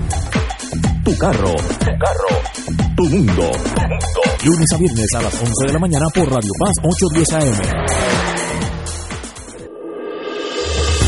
Fuego Cruzado, el programa de más credibilidad en la radio puertorriqueña, es ahora la tribuna abierta de análisis noticioso, con diversas perspectivas que exploran el trasfondo de lo que acontece a diario y cómo nos afecta. Escucha Ignacio Rivera y sus panelistas invitados de lunes a viernes en Fuego Cruzado en transmisión diferida a las 10 de la noche por Oro 92.5 FM. Este martes 29 y con motivo de la fiesta de los arcángeles Miguel, Rafael y Gabriel, Radio Paz 810 AM celebrará la jornada de oración por nuestros misioneros y radioescuchas desde la capilla Beato Carlos Manuel Cecilio con el lema Pidan y se les dará, busquen y hallarán, llamen y se les abrirá la puerta. Hoy te quiero contar Jesús amigo. Únete y envíanos tus intenciones que se unirán a las de nuestros misioneros Jornada de oración por los misioneros de Radio Paz y nuestros radioescuchas. Martes 29 de septiembre, desde las 6 de la mañana a 8 de la noche, en directo por Radio Paz 810 AM. Y ahora continúa Fuego Cruzado.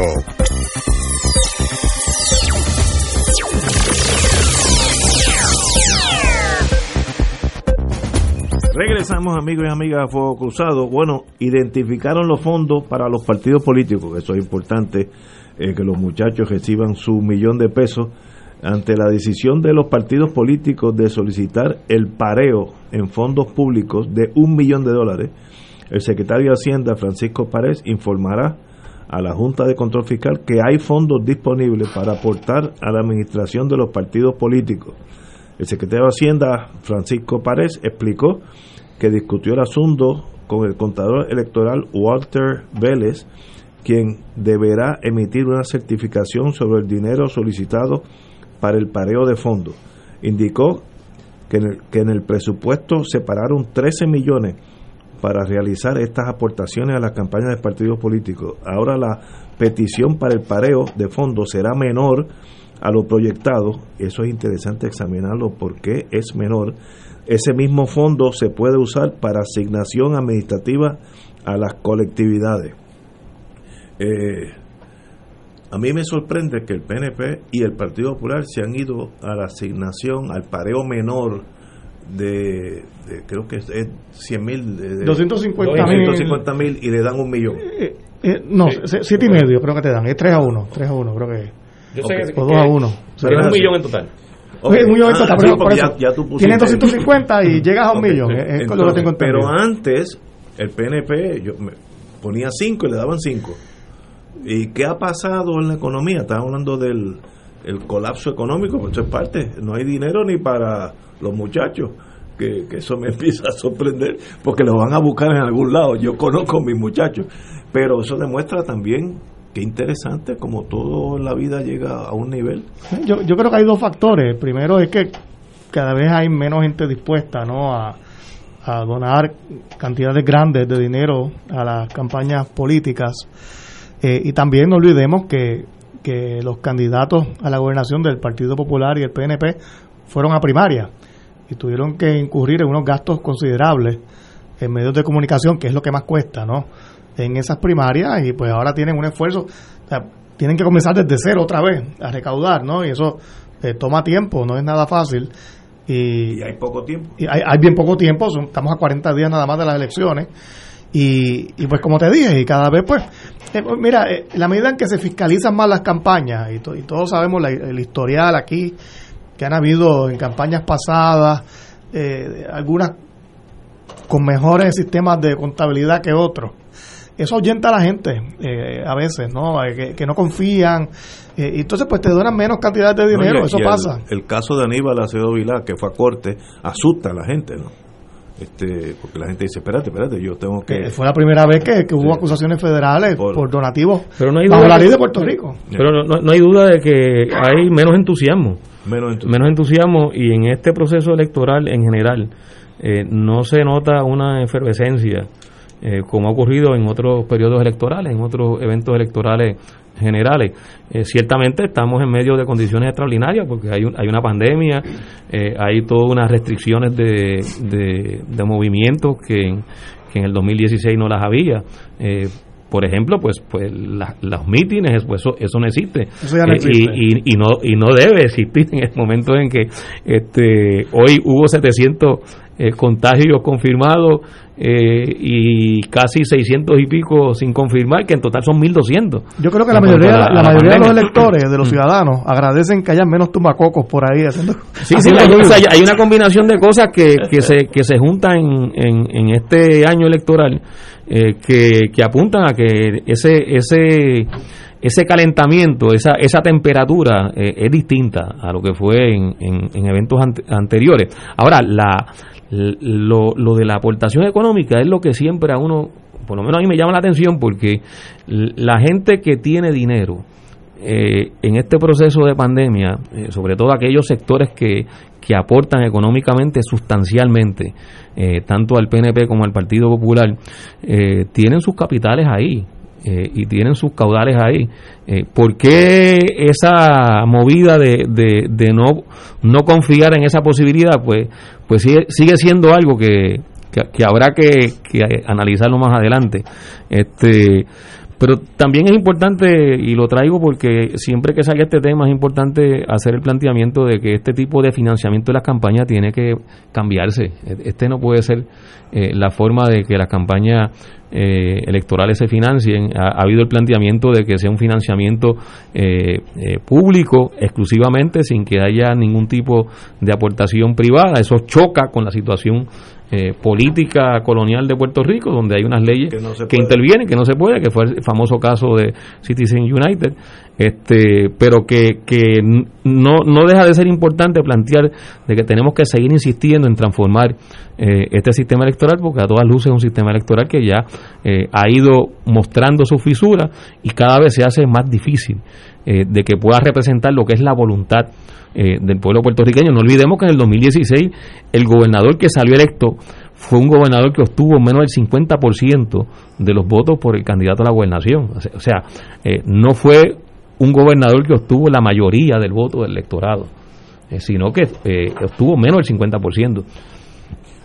Compañero Moriente. Yo le sugiero a mis amigos y amigas radio escuchas lo mismo que le sugiero a mis alumnos de la universidad. Cuando les digo que no demos nada por sentado, que no asumamos la información que nos llega como que es algo así escrito en piedra que no debe cuestionarse. ¿Por qué hay que darle un millón de pesos a los partidos? ¿Por qué hay que darle un millón de pesos? Yo no le daría nada, pero... O sea, ¿por qué ese que el compañero Rivera Santana ha hecho embocadura del tema que me parece que por ahí es que debemos agarrar el asunto? O sea, ¿por qué no comenzamos por cuestionarnos la forma y manera como en este país se debaten las ideas en ruta hacia unas elecciones? Aquí acaba de haber un debate el otro día en televisión donde cinco de los seis candidatos no tienen programa. ¿Y a qué fueron entonces al debate sin programa? A sacar de la manga ideas, a decir que los demás son malos y ellos son buenos y a sacar algún chisme de ocasión. Oye, aquí acabamos de hacer un ejercicio de sostener una entrevista muy seria y muy cordial con un candidato alcalde de una de las principales ciudades de este país. ¿Cuánto tiempo tuvimos? ¿15, 20 minutos? No se le cobró un centavo, ni él tuvo que pagar un solo centavo. Yo estoy segurísimo que en esos 20 minutos ese candidato ha dicho muchas más cosas importantes con las cuales podemos coincidir o diferir que las que podrá decir en las cuñas radiales que le transmita en Ponce en los 30 segundos que tenga que pagarle a la estación o el paquín que peguen o la pancarta que pongan. Y cada vez que aquí hemos invitado a Rosana López, le invitamos a la joven legisladora eh, del Partido Popular, Miguel eh, Romero, a Miguel Romero, o sea, fíjate cómo nosotros, Natal, o sea, este programa está haciendo una aportación del debate de las ideas de los candidatos sin invertir un solo centavo y estoy seguro que la radioaudiencia de Fuego Cruzado ha, logrado elevar mucho más su comprensión del valor mayor o menor de esos candidatos y candidatas que lo que va a poder eh, eh, sensibilizarse con las cuñas de radio televisión. Oye, o sea, aquí se ha convertido en práctica la privatización de la campaña y la conversión de los candidatos y candidatas en vulgar mercancía. Aquí el gran villano que, se, que tumba ese millón de pesos son las agencias de publicidad a la larga. Hay un sujeto de la agencia de publicidad que se llama el creativo. A mí de chiquito me decían que el único creador era Dios. ¿Verdad? Que los humanos. Sí, pero resulta que hay creativo, hay creativo. Ese creativo te hace el diseño de la cerveza o del papel de inodoro o de la salchicha por la mañana de un día. Ponle tú mañana viernes y el viernes por la tarde llega el candidato y el creativo aplica las mismas técnicas para vender salchicha o papel de inodoro o cerveza para vender un candidato. Es vender un Peínese así, vístase así. Eh, si, como le hicieron a José yo, si usted está joven y, ágil, eh, trote por ahí por las calles así en poca ropa, eh, vaya en kayak, este, si no tiene mucha elocuencia, no se preocupe que le hacemos un par de cancioncitas para que usted... aquel publicista que dijo que Roselló era un candidato fabricado? Que, fue, que fue el publicista de Roselló. y el mismo pues aquí se dedica... Claro, lo que pasa es que la fabricación de candidatos... La fabricación de candidatos exige multimillones. Y aquí quienes están esperando con avidez esos milloncitos son estas agencias que producen y fabrican, fabrican. Ahora lo último es el Photoshop y entonces, si tienes libras de más, en la foto del paquín te la voy a reducir la, la, papa esa que tienes ahí. Eso tiene límite, hay algunos que no, pueden. Oye, más que le, oye, no te a mí no me preocupa mucho salir bien en una foto. La gran pregunta es, porque esto no es un concurso de belleza. o sea, nosotros al, al, candidato alcalde del Partido Popular, que acaba de estar con nosotros vía telefónica, no le preguntamos si es joven o es viejo, si es alto o es bajo, si es lindo o es feo si es, si es zurdo, es derecho, si juega baloncesto. No le hicimos ningún tipo de pregunta frívola. Es su idea. Pues como debe ser un debate hacia una campaña electoral. Pero esos multimillones no están dirigidos precisamente a eso. Entonces estamos, estamos entregándole un millón de pesos a cada partido del pueblo de Puerto Rico en tiempos de precariedad para que lo malgasten, para que lo malgasten en cháchara, ¿ah? para decir tonterías Ah, yo, yo estoy seguro que de esos cinco que todavía no tienen programa van a llegar al 3 de noviembre sin programa. Pero con muchas fotos y muchas... Ah. Pero Yo, yo creo que, y eso es bien difícil de erradicar, nosotros estamos ligados a los Estados Unidos por las razones que todos sabemos y hemos adoptado lo que ellos llaman el Madison Avenue Approach to Politics, que es vender una motora Harley Davidson, el mismo, eso yo me acuerdo, yo era estudiante y, y, vi un señor explicando que era el mismo esfuerzo de vender una motora Harley Davidson, es crear un Kennedy, el, el mismo procedimiento, y eso es visual, este, el contenido casi secundario, es, es el, el, el, mercantilismo de un, programa, de, un, de un candidato. Y eso es, nosotros tenemos el mismo sistema. Entonces, atacar al otro. Y este tema del marketing político es una eh. cosa internacional, ¿no? Obviamente la, la profesión del consultor político comienza en los años 60 eh, como profesión en los Estados Unidos, eh, con personas como Joe Napolitan, Larry Sabato, eh, que fueron los pioneros en esa profesión, y ahora pues son consultores internacionales, son personas que, que trabajan en todas las campañas. Yo me leí hace poco un libro buenísimo de Jaime Durán Barba, consultor político, si no me equivoco es peruano, que fue el que eh, pues diseñó la campaña de del expresidente eh, argentino Macri. Macri. ¿sí? un libro interesantísimo. Y entonces, pues esta cosa del marketing es algo que ocurre ya en todas partes.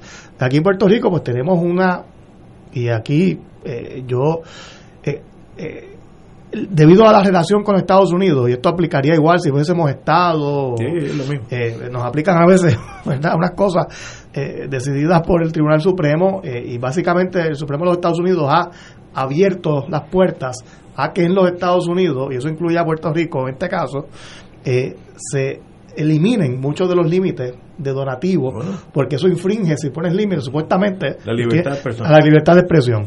Entonces tú ves, de hecho, ahora mismo, el, Partido Victoria Ciudadana, la totalidad de la campaña de televisión la paga una unión obrera, ¿no? Este SPT. Ellos no han invertido, yo no veo ningún anuncio pagado por Victoria Ciudadana, todos los paga SPT. Y eso puede también ser por parte de empresas ¿no? Eh, en otros partidos políticos. Se, han abierto las puertas a esos donativos ilimitados. Entonces el partido ni siquiera tiene que recaudar porque viene otro y, le paga la campaña. Bueno, en la, en la primaria pasó ahora. se, crean los famosos PAC. Los famosos PAC. Vamos a una pausa y regresamos porque yo tengo que meter mi cucharita, eh, aunque no soy experto ni en el norte ni en el sur. ni en el este ni en el oeste. y este oeste. Vamos a una pausa. Y arriba. Esto es Fuego Cruzado por Radio Paz 810 AM. El Servicio de Conservación de Recursos Naturales del USDA anuncia su programa voluntario de incentivos de calidad ambiental EQIP, con el propósito de ayudar a los agricultores puertorriqueños a aplicar prácticas para conservar el suelo, el agua, el aire, las plantas, los animales y la energía. Los agricultores pueden solicitar para EQIP en cualquier momento, pero la fecha límite para el primer periodo de aplicación del año fiscal 2021 es el 30 de octubre. Llame a su oficina local de NRCS o visite www.pr.nrcs.usda.gov para más detalles. USDA es un proveedor, empleador y prestamista que ofrece igualdad de oportunidades. Fuego Cruzado está contigo en todo Puerto Rico. Cómprame un sistema solar y escúchame aquí en Radio Paz. Todos los viernes a las 4 y 30 de la tarde te espero para que me cuentes tus inquietudes acerca de placas solares con baterías. Comunícate conmigo, soy Luis Enrique al 787-536-7938 de Solar Store. Cómprame un sistema solar. Este jueves 24 de septiembre, Radio Paz se enlaza con la Catedral Basílica de los Santos Pedro y Pablo en Filadelfia para retransmitir su tradicional misa de herencia puertorriqueña desde las 7 de la noche. Esta será presidida por su excelencia Nelson Pérez, arzobispo de Filadelfia, con el lema La fe y la esperanza avanzan juntas de la mano de Jesús y de la Virgen de la Providencia. Unámonos a los hermanos de Filadelfia este jueves 24 de septiembre desde las 7 de la noche para esta magna la celebración por Radio Paz 810 AM y Radio Paz 810.com.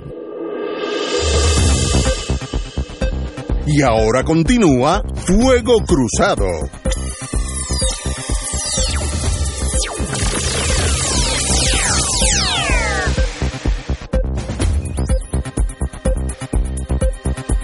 Vamos a una pausa. No, salimos de una pausa, vamos al, programa. Eh, en el sistema norteamericano existe, después de Citizens United, un caso que llegó al Tribunal Supremo, que mi no hay límite a yo hacer con mi dinero lo que yo desea hacer. Si yo tengo 100 millones de dólares, Dios me oiga, eh, y yo quiero invertirlo en estas próximas eh, elecciones por el partido que yo escoja, hago un Political Action Committee y defiendo la independencia, la estadidad, el lo que sea. Y eso nadie me puede tocar eso porque la ficción del Supremo, yo creo que es errónea, pero es la ley del Estado, eh, es que eso es un derecho que yo tengo como ciudadano americano. Eso no tiene límite. Yo puedo tener un pack de un billón de dólares. Y entonces, pues, el que tenga más dinero tiene muchas más ventajas sobre el otro. En Europa, yo me acuerdo una vez que leí de Suecia, países super civilizados, que lo que hacen es igualdad en todo. ¿Cuántas cuartillas de página tú vas a tener para las elecciones? Vamos a decir 70. Mete las primeras 70 y ahí para. El otro tiene 70. ¿Cuánto tiempo del aire vas a tener? Pues vamos a tener 100 horas, 200 horas Ok, otro también limitar el tiempo de la, de, la, de la campaña. Y eso se hace para todo el mundo. Eso, es mucho más, mucho más eh, democrático que el sistema americano, que es a billetazo. está hecho, el sistema americano está hecho para que sean los ricos, la oligarquía norteamericana la que prevalezca en el resultado electoral. Lo cual nos elimina a nosotros cuatro. absolutamente. ¿Quién, absolutamente. ¿quién, puede ser candidato a presidente de Estados Unidos? ¿Cuánto cuesta una campaña electoral a presidente? Creo que de, eran casi Cientos de millones. No, un billón en esta. Este, van a, ¿sabes? Por candidato. Así es. Ese, y hay casos que, que, vale la pena mencionar, ¿no? De, una mención honorable aquí a la congresista Alexandria Ocaso Cortés, que sin recursos económicos logró desbancar a un incumbente de muchos años en, en el distrito de ella, en Nueva York, ¿no? En el área urbana de Nueva York. Y, y se ha convertido en una estrella de, la, del mundo liberal, de la política americana. La excepción a las reglas. Es una excepción, pero que pues, sucede, sí, existen, pero en general el acceso, estábamos hablando fuera del aire, en los Estados Unidos, si no me equivoco, no existe ningún senador que, no sea millonario. Eso yo lo leí. Eh, eh, porque solamente personas con muchos recursos pueden participar de eso. Y eso eso hace eso hace el, sistema representativo menos efectivo. Ese es el país más democrático del mundo. No, no, no es el país más democrático. No lo es, además que el voto deja de ser libre. O sea, todo esto de que el elector está emitiendo un voto en libertad es una ficción. Eso no es cierto. Cuando tú tienes un desbalance, claro, un desbalance tan grande en, los que están financiando las campañas electorales, pues evidentemente que, que se, se, rompe con la posibilidad de que el elector esté libremente ejerciendo el derecho al voto. Pero es además el resultado, eh, porque esto no lo podemos desvincular, eh, ese, esa forma de, de, establecer ese tipo de financiamiento a, a las campañas políticas en Estados Unidos, en Puerto Rico entonces se aplica eh, es parte de lo que sostiene eh, la ideología neoliberal para mantener el bipartidismo. Porque fíjate que ese tipo de diseño financiero lo que hace es fortalecer el bipartidismo y la alternancia de un partido y otro, que son dos. Pero, pero ese, ese financiamiento es parte de, de, esa estructura que permite que se mantenga el bipartidismo y se mantenga la, la alternancia, porque a quienes se le da más dinero los empresarios que tienen muchos caudales, los capitalistas que tienen mucho dinero, en el caso de Puerto Rico, en el caso de Estados Unidos, toda esa gente vinculada a Wall Street y a, las grandes, grandes complejos industriales, ¿a quién le van a dar más dinero? y estamos olvidando. y al Partido Republicano. Y, estamos olvidando. es el bipartidismo fortalecido con una estructura económica de financiamiento que lo que lo que lo fortalece, valga la redundancia, pero aplica igual acá aquí los sectores de mayor ingreso económico que les interesa que sus intereses, nuevamente valga la redundancia, estén reflejados en lo que va a ser el resultado de la política pública en Puerto Rico por un cuatrenio, estén representados en los dos partidos. Oye, una alternancia bipartidista entre dos partidos que lo más que tienen son coincidencias, o sea, tampoco es una alternancia De, cambios dramáticos. O sea, hoy, tú, hoy, tú, hoy tú, mañana yo, y así sucesivamente sin que se altere para nada en su esencia el modelo económico, político y social, ¿verdad? Es que el sistema político representa ese establishment económico es una relación simbiótica, unos necesitan a los otros. Y, eso es, digo, esa es la realidad de la vida. Es una expresión de ese sistema económico. sí, exacto. pero yo creo que estamos olvidando, a como llaman los americanos, al el, elephant in the room, ¿no? el elefante en la habitación. y es Donald Trump pero, Ok, pero él llega ahí eh, a la presidencia como si, si, él no hubiese sido multimillonario, ¿sería presidente? Pues no. Claro que no. Pues claro que no. Y él pues se, compra su propia elección, básicamente, que ni siquiera ganó en voto popular, en voto directo. fue, por el tema este del, del, del, voto electoral eh, extraño que hay allá. Y fíjate que, perdóname Julio, El, entonces se, se utilizan una serie de frases que de hecho ahora uno las lee y, la, y las escucha muchísimo eh, ah, ese candidato es el mejor, pero yo no voy a votar por él porque no va a salir. Fíjate, fíjate que eso lo que quiere decir es que realmente tú no estás ejerciendo libremente tu voto. Porque tú no estás votando por el que tú crees que es mejor. Por el que va a salir. Por el que va a salir. pero es parte entonces de ese de ese binomio del establishment y del binomio del bipartidismo. Tú mencionaste la palabra ficción para referirte a este tema y es que no quiero acabar el programa sin señalar la otra gran fricción de las ramas del modelo democrático liberal estadounidense, legislativo, judicial, ejecutivo. O sea, se nos ha enseñado desde niño, ¿no? De cómo esas ramas tienen un espacio propio, unos altos grados de autonomía y cómo son las que son el trípode, ¿no? Cuando uno ve cómo se ha manejado de manera partidista la sustitución del escaño de la jueza del Supremo que acaba de fallecer, oye, lanzaron al zafacón de la basura el respeto a la rama judicial en cuanto a su autonomía. Y es una, o sea, fíjate que Trump no tiene ningún empacho en decir yo soy dueño y señor de ese escaño. Los republicanos llegamos aquí para eso, dice él. ¿Ah? O sea, olvídate tú de que la rama judicial tenga un espacio autonómico como, como uno de los... No, Julio, amárate, es, un, es, un, subordinado. El banquete total que también se da allá.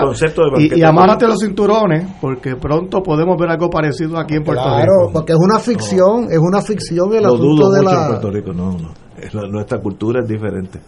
Eh, Trump tiene la ventaja que es como un espejo no puede ni mentir. Entonces, las cosas que dice es de Genghis Khan, pero la verdad, yo voy a poner allí un troglodita que coma gente. Entonces, lo ha dicho con palabras más finas, pero lo ha dicho. Eh, tengo dos candidatas. Una dijo una troglodita, dijo. sí, sí, no, tiene dos señoras para el voto femenino. Tiene una señora de ascendencia cubana que es jueza en Atlanta. Y si uno lee las sentencias de ella, según la prensa de este domingo, son ultra conservadoras. Y él, y él no, y dice, pues esas son las que yo quiero. O sea, no, y no está mintiendo porque otro dice, no, voy a buscar unos intelectuales. Y me embuste, están buscando lo mismo. Pero ese es el sistema. Si uno quiere ir a unos gobiernos que no haya tanta fricción, uno se debe mudar, mudar a Noruega, Suecia, Finlandia. Son sociedades homogéneas, que antiquísimas, que tienen unas reglas del juego lo más civilizadas. Pero cuando Aquí a palo limpio. Pero cuando, que tenemos que hacer transformar pero cuando, tú, pero cuando tú dices que ese es el sistema, pareciera que nos estás invitando a que nos resignemos, a que no hay otra manera de hacer las cosas. No, es muy difícil cambiarlo porque está en contra todo. Sí, pero Trump ha radicalizado la política de los Estados Unidos. Mira, mira cómo ayer la esposa de John McCain salió ahora diciendo que va a votar por Joe Biden, que fue el contrincante de Obama y, Biden cuando era vicepresidente. Y la esposa de McCain dijo, no, yo voto por Biden porque, este, este señor, no. Este señor le ha hecho un daño. Las últimas expresiones que hizo que, de que no va a respetar el resultado electoral. Ah, no, no, ahí se acabaron las ingratitudes. Ahí no ha salido todavía un líder republicano reconocido respaldando esa Oye, que eso, eso es shameful le da vergüenza a los republicanos. Que alguien diga, si yo pierdo me quedo y nadie lo critique, eso habla muy mal de estos senadores y esos representantes. No te extraña eh, que la familia Bush, eh, de ese paso que dio la viuda de McCain también. Que no, no, Pero son expresiones incendiarias, sobre todo en el contexto en que se está viviendo en Estados Unidos ahora mismo con toda la situación. Para ver un motín de, miles de muertos. De, asesinatos y agresiones a las comunidades negras. Eh, y entonces el presidente, con ese discurso, realmente está convirtiendo la sociedad, sociedad estadounidense explosiva en, una, en una guerra civil en, un momento de temperatura explosiva en conflicto con el gobierno permanente. Sí también. Ese que nadie elige pero que es el que manda y que quiere un poco paz de paz, un poco más de paz para poder seguir funcionando hegemónicamente. Sí, con guerra civil pierde todo el mundo. Así que cuando digo guerra civil no en el clase, en el contexto. Eh, esa sociedad dividida produce menos que una sociedad homogénea en el sentido económico. Así que que no se meta con el establishment el señor presidente, que esos son los de él. Señores, tenemos que irnos. Mañana es viernes, lo bueno del viernes es que está casi pegadito al sábado. Así que hasta mañana, amigos.